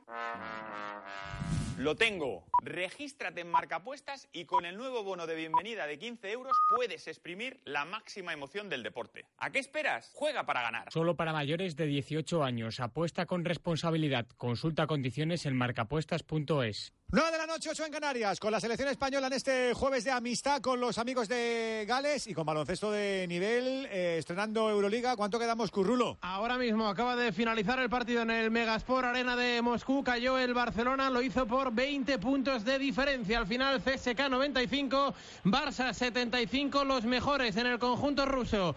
Eh, Cory Higgins, 18 puntos, más el galo Nando de Colo con 17. El mejor culé, Kyle Kuric, 15 puntos, 4 triples. Final en Moscú, CSK 9-5, Barcelona 7-5. Un abrazo, Rulo. Un abrazo. Gol de Rumanía, tercera división, marca Chipchiu, minuto 14, Lituania 0, Rumanía 1. ¿Quién? Chipchiu. Vamos también con ese Real Madrid Darusafaka. Arrancan el Wizzing. Carlos Santos, buenas noches. Muy buenas, Edu, ¿qué tal? A puntito está de arrancar el estreno europeo del Real Madrid el día 1 en el camino hacia la undécima Copa de Europa. Quiere repetir título 50 años después. El último en hacerlo fue el Olympiacos eh, griego. Están todos en el Real Madrid, salvo Gustavo Ayón y Trey Tonkins. Van a debutar tanto Clemen Prepelic como también Gabriel de que la Euroliga a punto está de arrancar. El primer partido de la temporada del equipo blanco será en casa ante el Darusafaka. No hay puntos todavía, no hay juego a punto de lanzar la Mónica la pelota al aire para que arranque la Euroliga 18-19 en el Wizzing Center con este Real Madrid Darusafaka Estambul. Nos vamos hasta el Millennium. A ver si caen más. 13 de juego. Gana España. Varela. Jugando muy bien, ¿eh? con Rodrigo en plan estelar, tocando de una forma clara, precisa, concisa, sin complicaciones, con mucha seguridad y presionando rápidamente el combinado de Luis Enrique, que ha dado orden en caso de pérdida, presión donde sea menester. Lo intentaba ahora Saúl. Llegó tarde Paco Alcácer. Recuperación de Gallá. Pelota para Álvaro Morata. Viene para ingresar en el área. En el escarceo. Juega el del Chelsea. Ve al balón raso. Sale mal rebotado. La quería Suso. A la esquina España. Se queja de un golpe en el tobillo Paco Alcácer, que por cierto no marcaba con España desde hace tres años y dos días. Fue en las Gaunas, en aquel España 4, Luxemburgo 0. Hizo doblete el delantero Torrentí. Los otros dos goles los anotó Santi Cazorla. Y se va complicando el tema Costa, ¿eh? Eh, Creo que Rodrigo es el, es el 9, aunque él diga que no, eh, que no se considera como 9. Eh, Alcácer está apretando y vamos a ver la siguiente lista cómo, cómo está ese asunto. Pues va a depender de Costa. Si Costa está bien, estará. Y si no, pues tendrá que esperar. La verdad que Costa le hemos dado las oportunidades infinitas y, y nunca ha demostrado nada con la selección. Balón para Mundial España. Fue un poquito el que más marcó, ¿eh? Sí, no, bueno, eso sí. El primer partido contra Portugal a todos poco enamoró. duro, ¿eh? Parecía que se iba, nos iba a dar el- la segunda estrella, pero, pero al final más que- no lo digo tanto por él, ¿eh? sino porque considero que su fútbol es muy difícil buscar afinidad con el juego con el juego español. A lo mejor aquí, en esta manera de jugar, pueda tener más opciones, pero al final lo que le rodea no le permite brillar. Es que el 9 Balón sufre para- mucho, Varela. Tú lo sabes. Sí, señor. Luego solo criticáis a Benzema, pero sí, efectivamente, ni Williams, ni Luis Suárez, ni Diego Costa Benzema cuando, juegue de 9, ¿no? No, no, si Benzema juega siempre 9, pero le recordáis que no lleva no, sé cuántos partidos Benzema, marcar. Benzema luce el 9. De ahí a que juegue de 9 es otra cosa. Ya estáis otra vez con la misma. ¿Cómo estás, Antonio? Le echo, de menos a Raúl, le echo de menos. Ya quiero que sea lunes ya. Nunca es lunes. o no, o se queda allí, de príncipe. No, que va. Pues no sé, según KLM me quedo aquí, pero bueno, todo se andará, a ver si Bueno, no se encuentra avión. Mira Gareth, mira Gareth, Varela. La. KLM te da, te da piscolabis a mitad de vuelo. Vente, cuando termine el partido, vente para acá, Raulico, hijo mío. No, el que le han cancelado el vuelo es a Lara, que a lo mejor tiene que quedarse ahí un rato, ha dicho. ¿Qué me dice Lara? No, pero solo No, si está la señora de las estamos personas. No, no, le han cancelado el vuelo a toda unidad editorial. Sí, sí, estamos en ello, sí. ¿Qué te ha pasado, Miguel O sea, Ángel? tenemos que cancelar nosotros como empresa, ¿no? Ahora hago yo dos llamadas, Lara, eh, tranquilo. A, lo- a Espero los que no, cinco, a los espero cinco. que no. Y la solución que nos ha buscado no nos gusta, o sea, que Vaya, el cinco se va a enterar. ¿Que tienes un remo o Pero, algo? pero, pero volveremos, ¿eh? Volveremos. Ah, Solo diré una al pelo, cosa. dejarle una semana al pelo allí. Atad, Uy, el pelo, Por si las moscas, ¿tenéis testamento hecho? Que parece que el testamento hay que hacerlo cuando tienes Uy, la. Andújar, ¿no? Hay que hacerlo prontito, El ¿eh? pelos, el pelos. El Ah, Raúl ha Varela lo tiene descubierto hecho ya desde hace tiempo. Una, una nueva tribu urbana nos ha descubierto el pelo. Se ¿Qué me dices? Los, los, ¿Cómo es? Pausers. Los pausers. Los el pausers. pelo, lo que no sepa el pelo no lo sabe nadie. ¿Qué son los pausers? Los pausers. ¿Le puedes explicar pelos? ¿Qué es un pauser? La gente que tiene todo y, y se pone eh, la- las mejores cosas. Eh, tú eres aquí. mm, bueno, A ver, que te está quedando muy mala explicación, Es pelos. Es complicado. Pelos es pauser, es decir, Postureos, ¿no? postureo. No es un gister, es, él lleva todo de marca, ya sabéis, marcas alternativas, pero de mucho nivel, mucho lujo. Y la cadena Bien también la lleva combinado, sí, la cadena, ahora Gente, dos gente que va a la moda de forma artificial. Eso es. no Pa- sé. Pablo García. Y esos son pausers. Pausers. pauser. Es lo que se cuenta ahora en escucha- Malasaña, Y Chueca, eso en eso- los barrios de diseño de Madrid. Y eso se La escucha, almendra, la es- almendra. escuchan El Mar-. Sí, o el almendro, depende. O eso se escucha, eso se escu- eso se escucha en Radio Marca porque eso es lo que a mí me interesa. Es por captar los pelos. ¿Quieres un programa pelos? Lo- los pausers. Pero Postureo. uno con mucho pelo y otros Bueno, pero- y, y otros pero- calvos eso es. perdidos. Pero si Eso son, es. si son números y suman, yo los incorporo. Pelos, tú avísame cómo hago eso, ¿eh? Pues hay que hacer un programa alternativo. Hay que quitar el programa ese de música escarabajano, que no hace más que tener gente rara y darle un O otro. sea, que no se podría, no se podría vestir de, de deporte de caldón, ¿no? Pelos el tema. Jamás, jamás. Jamás, jamás, jamás. Vamos. Gol de Polonia. Se adelanta Piatek, el ariete de racha Ay, en ay, Europa, ay. minuto 19, Polonia 1, Portugal 0 y gol de Serbia. Marca Mitrovic de penalti, tercera división, minuto 19, Montenegro 0, Serbia 1. Ese, ese gol de Polonia importa mucho, Sí, ¿eh? porque ahí puede ser la. la un saludo de parte de Escarabajano a todos vosotros, ¿eh? Eso. Que os decía un feliz vuelo. Sí, sí, anda, anda. Por el trato que le habéis pegado a José Luis. Sobre No, todo si al no pelo, dice. No tenemos nada contra José Luis, sino contra sus invitados. Sí. Eso- Ya, por eso- eso es cierto. Pues si el programa se llama buena, alter- si, si se llama el programa Alternativa, no creas que venga. Pues queremos Por un programa de cierto- pausers. Por cierto, muy buenos minutos de Morata, ¿eh? Sí. Dentro de esta gran discurso que estáis teniendo, Piatek. eh, a los, Piatek, amantes ¿verdad, del David? fútbol nos gusta decir que Morata Qué- está qué siendo bastante, siempre, eh, está saliendo bastante de zona, está cayendo eh, a, a esa, efectivamente, a, a los costados y creo que están siendo muy buenos minutos de Álvaro estos 18 que llevamos. ¡Uy, solo Ramos! ¡Gol de España! El capitán anota el segundo. De cabeza para marcar. El decimoquinto tanto marca con el 15 de puerta. Lo hacen Gales, lo hacen Cardiff, alguno le chilla. 19 de partido de cabeza. Manda el que más, marca el que manda. Sergio Ramos 2, Gales 0. Pues otro gol que celebramos, hombre. Ya sabéis, apasionados de la emoción del deporte. Algo que no se puede describir como apostar en Luquia. Y que te den además cuando palmas apuestas gratis. Hombre, por favor, es un gestazo. Descárgate la app de Luquia en tu móvil y haz grande lo que es más grande. Luquia apuestas. Grande el encuentro. Grande Ramos. Apuesta con responsabilidad. Toribio. Qué buen servicio, qué banana de Suso y el remate de cabeza de Sergio Ramos a placer. Ya marcó en la última ventana, lo hizo la selección de Croacia.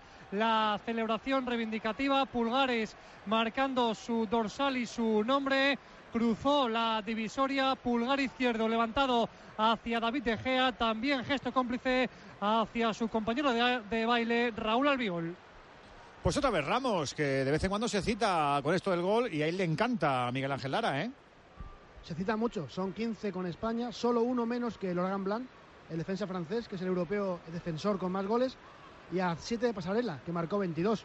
Otro gol de cabeza, marca por segundo partido consecutivo y evidentemente demuestra que es un futbolista que tiene muchísimo potencial a la hora de rematar y encantado porque ha habido pitos a él al principio del encuentro por la afición galesa y celebra otro tanto con España el capitán. Un poquito flojos estos de Cádiz eh, los de Gales, ¿no?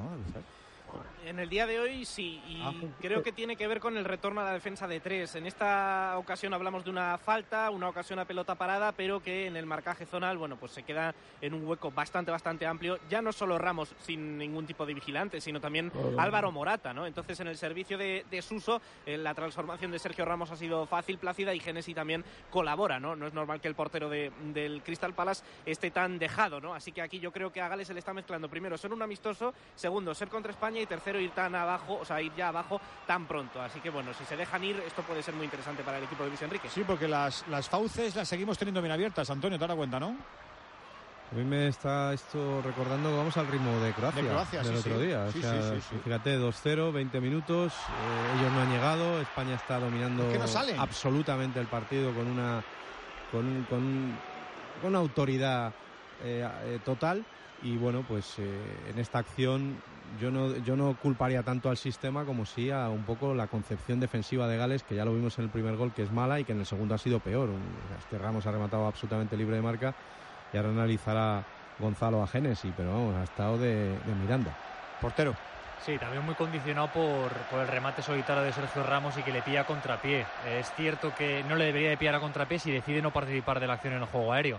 Entiende que no, el balón no tiene el vuelo suficiente para salir a por él y, y luchárselo y combatirse a Sergio Ramos. Y una vez que ya decides no ir arriba, tienes que, que estar bien posicionado de pies para poder reaccionar al remate a cualquiera de los dos palos.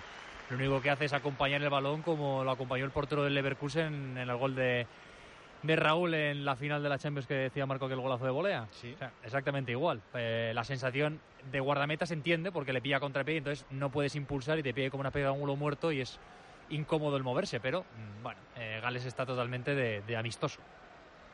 Bueno, pues ellos sabrán, porque nosotros no lo, hemos, tran, tran. no lo hemos tomado como no lo hemos tomado. Ecuador de esta primera parte, 0-2. Marcó Alcácer, marcó Sergio Ramos. España en este tercer partido de la era Luis Enrique no quiere decelerar y a nosotros nos encanta. Y el próximo lunes, Inglaterra en el Villamarín en Sevilla. Tenemos baloncesto de Euroliga. Perdió el Barça en Moscú ante el Chesca. ¿Cómo lo lleva el Real Madrid? Primer cuarto, Carlos. Primer cuarto plácido para el Real Madrid, para el campeón que de 3 en 3 está sumando y ya gana de 11. Ecuador del primer periodo. Cuatro minutos nos quedan para que acabe el primer cuarto. Los primeros 10 minutos de la temporada en el Wizzing Center dominan Coser y Anthony Randall. 20 para el Real Madrid, 9 de Arusafaka. Volvemos al Millennium. Ahora la tienen ellos. Cuidado, Varela. Sí, señor, intentan triangular. El resbalón ahí de Harry Wilson. Pita Taylor un poquito tarde. Están muy protestones de los españoles. Hay gol en Europa. Sí, de Escocia. Marca Charlie Mulgrew. Minuto 25. Israel 0, Escocia 1. Esto es tercera división. Oh, no. 23 de la primera parte. Mulgrew. Mulgrew. Por Mulgrew. cierto que ya ha Mulgrew. Ha marcado la can- Mulgrew. la cantidad de dinero Ah, pues que nada, no lo se va a embolsar la selección que gane la Liga de las Naciones. 10 millones y medio de euros. Joder, niño, te dan ganas de jugar. ¿Y a premios cuánto va? ¿Ha negociado España las primas? Sí. Como la Liga de Medios. No, pero es verdad, los jugadores que van al Mundial de Eurocopa negocian. Claro, pero eso negocian. cuando llegue no. No, no, pero bueno, si ha salido. raro Están ligados, no- la federación está muy ya, ligados, todavía tienen mucho lío. No te digo. Ya se irá arreglando Ya se todo. irá arreglando, ¿verdad, Juan? Vamos a darle tiempo al tiempo. Di que sí, Juan. Pasito a pasito. Todo no se puede hacer en un día. Di que sí. Cada vez peor.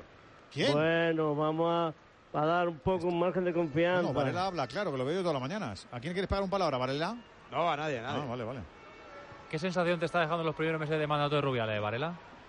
Nefasto. Ahí, bien, estamos al- alineados.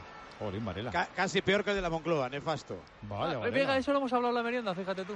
Joder, cómo está Varela descorado, ¿eh? Vamos a ¿Qué, esperar qué ha un hecho, no, no, qué ha hecho no. para ser tan nefasto, Raúl? Vamos a de esperar un Argentina. Marca Roberto Pereira el segundo, minuto 54, campo neutral, Argentina 2, Irak 0. Como mola no saber quién marca de Argentina. Te ¿Quién es si el quieres señor te lo este? digo, te digo así tres o cuatro medidas que no me han gustado. Destituir al seleccionador, Esa, esa Una, sí. Bien. ¿vale? Una, eh, perder media docena de patrocinadores y no conseguir ninguno Eso cuando no es están haciendo su- lista de es espera. no, es mía, No, es mía, que trabajo en marketing. no, tuya no. Eh, Tuya tampoco. Y luego la cantidad de movimientos, cerca de. Se van a producir cerca de 100 movimientos en la federación de personal entre entradas y salidas. Si te parece que la federación Hombre, necesita despedir no- no a digo- 50 y contratar a otros 50, No digo, Pues no, no, no hablo de eso porque desconozco quiénes entran y quiénes salen, pero lo que sí, lo que sí que muy seguro claro es si que 59 llevaban, o 61. lo que, lo que sí es seguro es que llevaba demasiados años anclada. Si, si, se pu- si es bueno abrir las ventanas, yo no juego con el pan de nadie, pero desde luego un poquito anclada sí estaba la federación. Eso convendrás conmigo, ¿no? Sí, sí, ahora es una, un ejemplo de modernidad, de vanguardismo. No, nadie, nadie dice eso. Pues entonces, Raúl, No, vamos a dar un poco de sí. margen. Ni alto ni bajo. Hay tallas Tenemos que volver a medianas. ¿eh? Hay que volver a Madrid. Así que Esto tranquilo, es una ¿eh? maldición. No, no, si estoy muy bueno. tranquilo yo. Pues nada. Que le vaya bonito y muy bien y la suerte de España es nuestra suerte. Ojalá.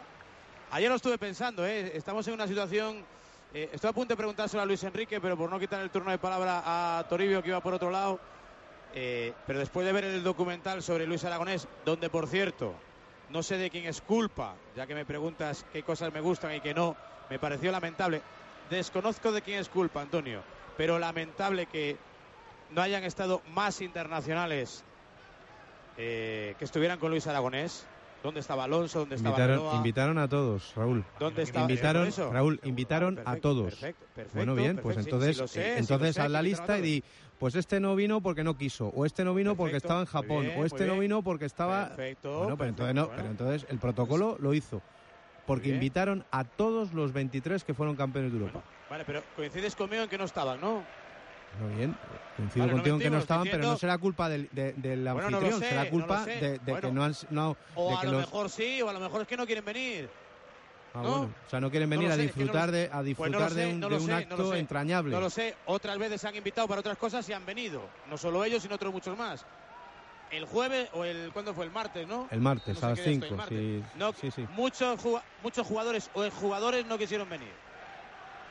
No, pero no querrán venir, entonces culpa, culpabilízales a ellos, a los que no quisieran venir, no al anfitrión que ha O no, invitado. No, no, no culpabilizo ¿Pero qué vas a obligarles no- a venir?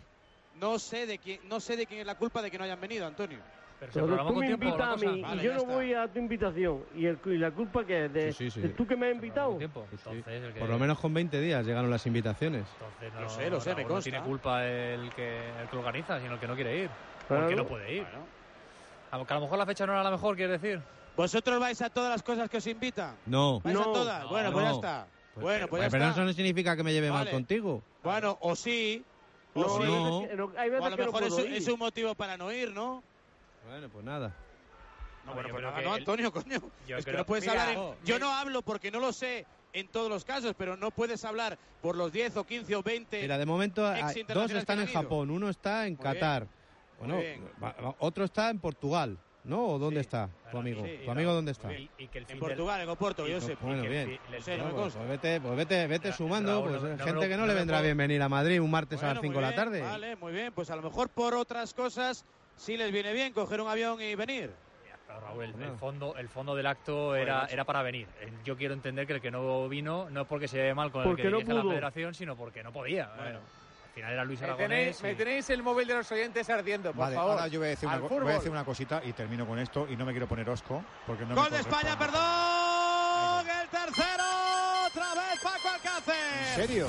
Estaba lesionado Morata. Bueno, Se había llevado un golpe Sí. los galeses pensando que iba a parar el partido. No había fuera de juego de ningún tipo, ninguna infracción. Son mantequilla. Quería Luis Enrique que alguien vuele. Y lo está haciendo vuelo rasante Paco Alcácer. Doblete del valenciano.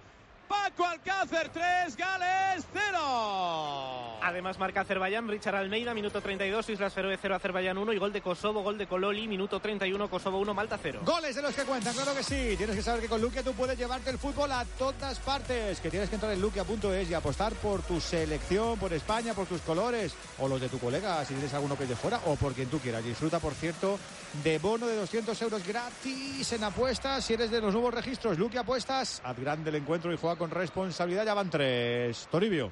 Con el Dortmund promedia un gol cada 24 goles. Con la selección española, con este doblete, un gol cada 90. Ha marcado su gol número 8 en, 600, en 720 minutos. Así que las cuentas son claras, aunque no lo parezca. Pero ahí está el promedio de Paco Alcácer. Repitió celebración, se fue renqueante Álvaro Morata a abrazar al delantero Boruser después de recibir el del Chelsea un golpe en la pierna izquierda. Vamos a hablar del tercer gol de Alcácer. Eh, David Fer, yo creo que ha sido mucho lo que me has puesto de No, analizar. no, están sin tensión hoy, ¿eh? Ah, que están sin tensión. Pues menos Yo- mal. Yo creo que no han salido, David Fer, ¿eh? Buen dato ese. O ¿eh? sea, no sé, ¿no? Que, Bueno, qué raro una está, ¿no? Es eh, Te tiene, rarísimo. te, tiene, te tiene sorprendida a ti también, ¿no? La Sí, sí, sí, muy negativa la imagen en esta primera media hora inicial porque este gol otra vez se genera con un centro lateral desde la parte derecha de España. De siendo Suso otra vez. Una clave la aportación de Suso al partido, igual que el buen hacer de Morata, la presión de España. En este caso, centro lateral de Suso y ahí ya se ve un despropósito que es que intentando ir a por el mismo balón, Allen y Wilson chocan en el aire pie con pie, o sea, se están intentando despejar mutuamente y entonces el balón queda muerto y puede aprovecharlo Paco, Paco Alcácer que ahora mismo tiene eh, esa chispita, ¿no? Para cazar todo tipo de balones, ese olfato para meterse donde nadie le espera y aprovecha para rematar el balón de nuevo con la colaboración de un Wayne Hennessy, que no es ese portero que suele salvar puntos, de verdad lo digo, al Crystal Palace en la, en la Premier League, ¿no? Primer Así cuarto que Madrid. con esta Gales eh, evaporada, pues ya está cerrado el partido. Charlie. Se ha dormido un poquito en esta recta final el equipo de Pablo Lasso, más 7 para el Real Madrid al final de los primeros 10 minutos, los mejores con 7 puntos Sergio Yul y Anthony Randall, 25 Real Madrid, 18 Darusafaka. Gol de Portugal, empata Andrés Silva, minuto 33, Polonia 1, Portugal 1. El portero Telita, hoy cómo está la criatura, sí que está malo Gonzalo, ¿no? Sí, bueno, pero esto es lo de No siempre. no, es que lo de eres- siempre. es eres que- porterista, es, por es favor. querer, es querer ver que el culpable es el portero. O sea, estoy de acuerdo que su reacción a, a los disparos no está siendo la más vertiginosa ni, ni la más felina, pero, pero el problema yo creo que te viene de, te viene de origen, ¿no? Eh, Suso se desborda con cierta facilidad, centra, ese primero Williams que, que despeja el centro, luego se junta eh, lo de Wilson y Allen que van a despejar la pelota y se dan entre ellos, la pelota que, que le cae a Alcácer y que define muy bien. Sí que es cierto que lo visible y al final el que se tiene que agachar el lomo, coger la pelota de la red es el portero. Y estoy de acuerdo que, que como digo, muy felino y muy enérgico no está, pero eh, el origen le viene que España llega a zona de, peligro con muchísima facilidad y, cada vez que llega gol. Antonio, eh, a lo mejor es nuestro mérito que les empequeñecemos. Bueno, yo sigo diciendo, seguimos al ritmo de Croacia, ¿eh? Por eso, por eso. No, ellos están Hombre, muy más mal. más Para- tiene que dar para llegar a la media ellos, ellos están muy mal y nosotros estamos muy metidos, que eso es muy importante. Y sobre todo hay una cosa fundamental, que los jugadores no habituales, yo decía que había ocho cambios respecto al primer, al primer día, seis cambios respecto al segundo día, pues esos que han salido le están poniendo un empeño al... Quieren derribar la puerta, como nos gusta decir, ¿no? Quieren, quieren golpear duro y decir, oye, que aquí estamos, porque Rodrigo está jugando muy bien, porque Suso lo está haciendo magníficamente, porque Morata está trabajando mucho, porque Alcácer está viendo puerta, porque, en fin, porque todos están haciéndolo muy bien. Y en cuanto al gol, eh, me recuerda un poco a, a la pareja Morata-Alcácer, un poco a, a la de Villa y Torres, que Torres hacía el trabajo y marcaba Villa, ¿no? Pues esto es lo mismo, Morata hace el trabajo sucio y marca, y marca Alcácer. Pero Antonio, aquí hay hambre de selección. Claro, eso digo, Juan. Y eso ya, por, por eso te- Que ese es el, el- el- te para mí el punto más positivo en estos 33 minutos, que España no ha salido de amistoso. Mira, va por más, perdona Morata, Alcácer, perdón, era Saúl. Recibió mal de Morata y se para un poco, se ralentiza. La verdad es que No, es que roban. con muchísima pres- facilidad los españoles. sí. Presionan, roban y culminan. Y así están todo el rato. Llevan 33 mina- mi- minutos con la obsesión de robar, eh, eh, hilvanar y culminar. Y así lo están haciendo, Lara. Se le está juntando... Ay, perdona, Lara. Johnny, creo, ¿eh? Se le está Johnny, juntando que, que- que a España le, le luce mucho el esfuerzo. A nada que hace algo, le luce. Perdona, Lara. Sale. no. Lara, perdón. No, si es que eh, iba a decir dos cosas, he hecho Antonio las dos. Una, el Vaya. nivel del equipo de concentración y metido, pese a la victoria, que está siendo evidentemente cómoda ante un rival que está poniendo poca, poca resistencia. Y segunda, esa conexión eh, o esa forma de jugar de Morata y, y Paco Alcácer. Eh, ha sido otra vez un gol de delantero para mí, con mucho más de mérito en la defensa, pero hay que estar ahí, como decimos siempre, y Paco Alcácer está siempre ahí. Es que aunque Sale a ataque- calentar, perdona. Kepa Rizabalaga, Mar Bartra y el papá de Jaden, Johnny Otto. Aunque el ataque de España en el día de hoy sea entre comillas suplente, hablamos de jugadores que están absolutamente en racha. Morata algo menos, pero lleva una semana marcando goles en el Chelsea. Suso es el máximo asistente ahora mismo de la Serie A y Alcácer el máximo artillero de la Bundesliga. Hoy estamos calentando motores, probando engranajes para que todo vaya perfecto. Queremos estar más fuertes que nunca. Disfrutamos en Wembley, nos deleitamos con los seis goles a Croacia y aplaudimos el juego desplegado. Todo es una invitación formal a soñar. Pero nos pasa como a los de Pelayo.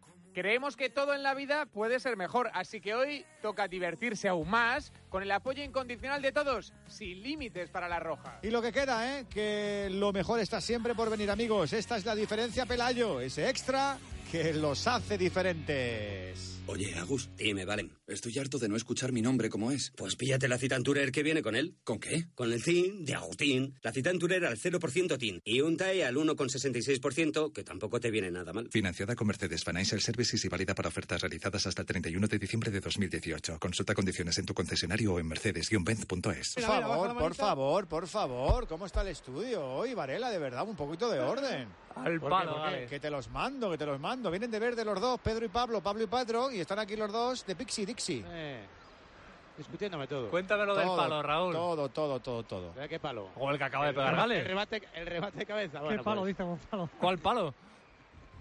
¿Cuál lo es, no? Pues nada, remate a la salida de un córner. Que estaba El bien balón tapado de ahí así, pelota ¿eh? que pegó en- por fuera del palo, del palo derecho. Por cierto, se anuncia en los videomarcadores que en el descanso habrá homenaje a Gareth Bale. Se le van a entregar la bota de oro después de superar como máximo goleador con la selección de Gales a Ian Rush. 30 tantos con la elástica del dragón, máximo goleador de la historia del país. Pues eso sí que tiene un gran mérito, ¿eh? porque Rush era un goleador extraordinario. ¿eh? Por supuesto, lo único que la selección en aquellos tiempos no eran había menos partidos, menos rivales, era otra Europa y por tanto las cantidades de goles en estas selecciones más pequeñas pues es menor. Le marcó el último gol a Arconada. con ¿En serio? 3-0. Rush. Ian Rush. ¿Qué, Fue qué dos de delantero, Rush, chico, era ese? Dos de Rush y uno de Marcus, de chileno. Buah. Goleador. Cuidado que viene la maniobra Gales entregando hacia la parte derecha la incorporación de Conor Robert. Tira la triangulación, aparece Ramsey jugando de cara. Facilito para Wilson que aparece mucho en la zona de creación. Viene del Bournemouth, tira la pared. ¿Con quién? Con Allen. Nada. Se topa ahí con Sergio Ramos, infranqueable, se cae Saúl. Rápida recuperación de la selección galesa. Vuelve a percutir, vuelve a cargar, que dirían aquí los amantes, los puristas del rugby. Efectivamente, como explicaba David Fer, esto es una catedral del 5, bueno, ya del Seis Naciones, con la incorporación hace unos años de Italia y por todo el estadio hay todo tipo de recuerdos, fotografías, camisetas, eh, emblemas, escudos, carteles, todo relacionado con la historia mundial del rugby. Esto es una auténtica catedral para el deporte del balón ovalado. Sí, en cierto modo, aunque es un estadio que le permite a Gales tener proyección internacional, aquí se ha jugado recientemente una final de la Champions, ha habido eventos eh, polideportivos, la afición galesa, lo decíamos al principio, ve con cierto recelo que la selección nacional de fútbol juegue aquí, porque además, eh, aunque se ingrese menos por taquilla, el ambiente de- del estadio del Cardiff City consideran que fue algo fundamental para cimentar eh, ese billete a la Euro 16 y el posterior rendimiento del equipo. En aquel momento la Federación Galesa promulgó el lema que todavía luce de Together Stronger, todos eh, juntos más fuertes, y consideran que, que esa atmósfera del Cardiff City Stadium es la que lo propició, ¿no? Y no tanto este estadio que cuesta mucho llenarlo y que a pesar de que, bueno, pues ha habido grandes partidos cuando empezó a jugarse aquí recién inaugurado el estadio, pues la selección de fútbol no lo suele llenar. Encarando al Chori Albiol. Cambio de sentido. ¡Qué bien! Rompía Sergio Ramos. And Bones. Le salió demasiado largo ese control orientado. Muy atento David De Gea. Se la lleva el portero del United. 0 a 3. Luminoso, rotundo. 39 de partido. Buena maniobra del delantero del Barley, control orientado, aunque se le fue un poquito largo, salió rápido David De Gea. Pelota para Rodri. Jugando para Saúl. De cara para Albiol. Se nos ha ido la primera parte, ¿eh? Parece que ha empezado el partido ahora mismo. Y fíjate en la forma de presionar de Gales comparada con lo de los primeros 10 minutos. Se han bajado ya absolutamente los brazos, es un partido amistoso, ya no cuentan para el ranking FIFA, llegan tarde a todas y a poco que Rodri tenga un apoyo, incluso prácticamente Rodri el solo, ya es capaz de salir de, de esa presión y hacer que España mueva el balón. Y no hemos visto nada a Ramsey, David Nada, Fer, nada, ¿eh? nada. Es, es curioso, el jugador más, digamos, el mejor jugador que tiene eh, sobre el césped no ha aparecido absolutamente nada. Están reservándose para el partido de República de Irlanda, distraídos, 0-1 en contra, minuto 7, es España, me va a ganar. Es un poco la, la línea de pensamiento, yo creo, de muchos jugadores hoy. No está Bale. Es una línea de pensamiento Pues, que te desmejora como selección. Claro, sí, sí, bueno, Eso, pero... que ha dicho que no hay- de un partido. Si Loser. tienen ambición de subir con esta presentación de credenciales es para decir, madre mía. Es que si Edu, les da no por ganar... ambición, es que Gareth Bale está obsesionado con subir. Pues. Es muy importante Pues ya, para el pues ya equipo. verás qué cara va a tener en el descanso ahora con el homenaje con el 0-3. ¡Oh! ¡Oh, oh! El sábado van a estar muy pendientes de ese República de Irlanda Dinamarca en Dublín y si le meten mano a la República de Irlanda, como hicieron aquí en, en Cardiff, en el otro estadio de la ciudad, pues ese ascenso podría ser bastante real, pero claro, eh, lo del día de hoy pues no, no anima en absoluto. Bah, se lo están tomando como nosotros, un ensayo. Ahí y está Ramsey. Buscaba Bones. Bloquea bien Ramos. Se la lleva Yo De creo, Gea. que, yo creo que no es comparable nuestro partido y cómo los jugadores que hoy están participando pero están si hoy- aprovechando los minutos a cómo lo está haciendo Gale. ¿no? Pero si hoy estuviéramos 0-0 nadie se llevaría la mano a la cabeza, nadie diría, oh, qué, qué mal, qué bueno, fracaso. no, Hay que recordar 0-3. que para evitar lo que Lara, entre comillas, estuvo denunciando bastante tiempo de Polonia, de no organizar amistosos para mantenerse en el bombo de cabezas de serie del Mundial, se ha cambiado el ranking FIFA y ya los partidos amistosos no cuentan para tal ranking. De tal forma que, bueno, puedes perder hoy 0-3 o 0-7 que no va a sumar ni restar nada. Qué pillos, eh. Qué argucio. Bueno, fueron listos, ¿no? No, lo que no puede ser es que se le ocurra a un polaco y no se le ocurra a, a uno de Toledo. Vamos, es que era una, mara- una argucia maravillosa. Gol de Portugal que remonta tanto de Rafa Silva, no suele ver puerta, minuto 43, Polonia 1, Portugal 2. Hombre. Si me decís que Amparo y Morata son compañeros de equipo, me lo creo. Lo que pasa que parece que se deben algo, ¿eh? Están repartiéndose ya un par de acciones. Ahora se marcha cojeando el 15 de Gales, se duele de la pierna derecha después de un lance con Álvaro Morata esto te refleja, Tori, que se está descolgando muchísimo Morata. Lo decía Antonio al principio, está muy participativo, muy involucrado, está de Sancho a ser Panza, está de Sancho Panza. un centrocampista más y bueno, puede que se aleje del gol y que no marque y demás, pero está haciendo labores importantísimas. Es que sabe que Ampadú es el pivote que, que- que da juego y que, y que gira el juego galés y entonces Morata viniendo de atrás le presiona, sabe que ahí le podrá robar, le conocerá mejor que nadie y, y está haciendo mucho daño ¿no? y mucha ayuda y mucha razón de la por la cual España está siendo bastante vertical es por, es por Álvaro. Al vaciar ese espacio, Alcácer puede centrarse, dejarle la banda a Gaya, bueno, se rellena el área de igual forma y España es superior. Sigue arranqueante, ¿eh? Sí, El es que yo creo que ha chocado rodilla con rodilla, ¿no, Tori? Yo creo que se queja más de- del tobillo y se sigue probando, ¿eh? Con ese look que nos recuerda a los inicios de Henrik Larsson.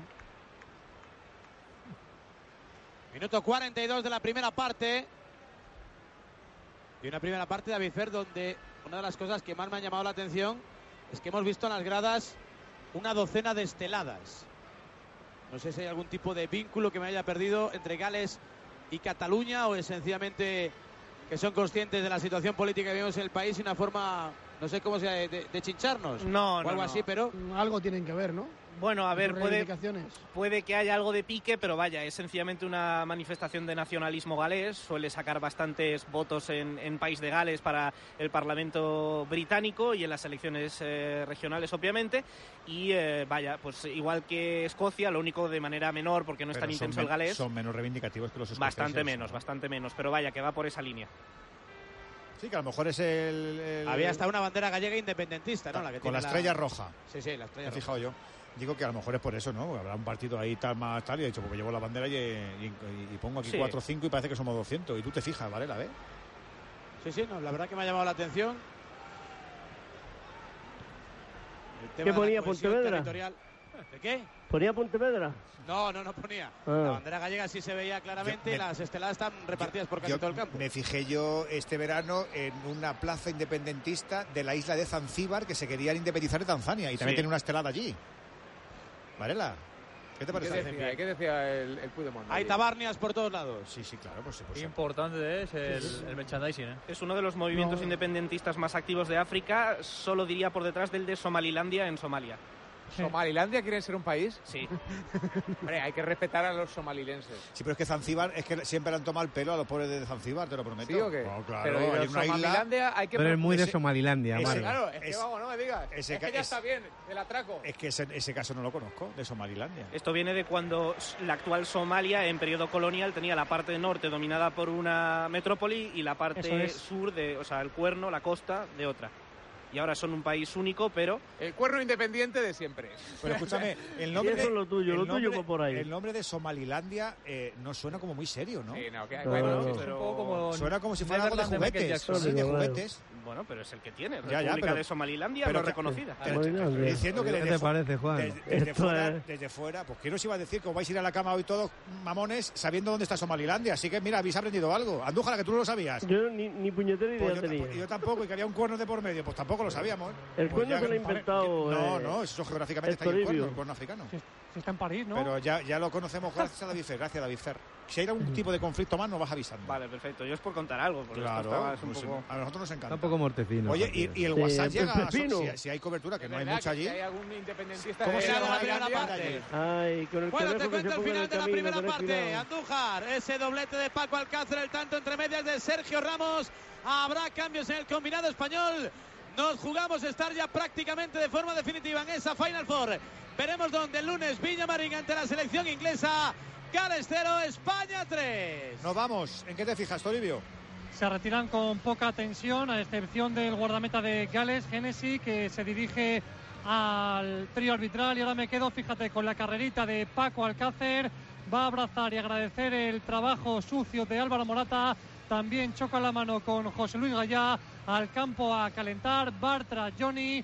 También está preparado Kepa y Pau López para que entre el guardameta del Chelsea. Se pueden realizar, recordemos, hasta seis cambios. 3-0 gana España, 0-3 el marcador del Millennium, Gales 0, España 3, es internacional, es amistoso, próximo lunes, tercer partido, UEFA Nation League, en Sevilla ante Inglaterra. Ahí vamos a por el tercer punto. Bueno, el tercer punto no, sería el noveno punto consecutivo. Radio Marca. Radio Marca Valladolid, 101.5 FM, app y radiomarcavalladolid.com. Séptima marcha Valladolid contra el cáncer. Domingo 28 de octubre. Salida a las 10 y media de la mañana de las pistas deportivas del Campo Grande. Inscripciones 5 euros a partir del día 15 de octubre en el local de la Asociación Española contra el Cáncer de Plaza de las Brígidas número 3. En las plantas de deportes del corte inglés y en atención al cliente del Hipercor de Arroyo de la Encomienda. Contigo damos la cara. Te esperamos en la séptima marcha Valladolid contra el cáncer.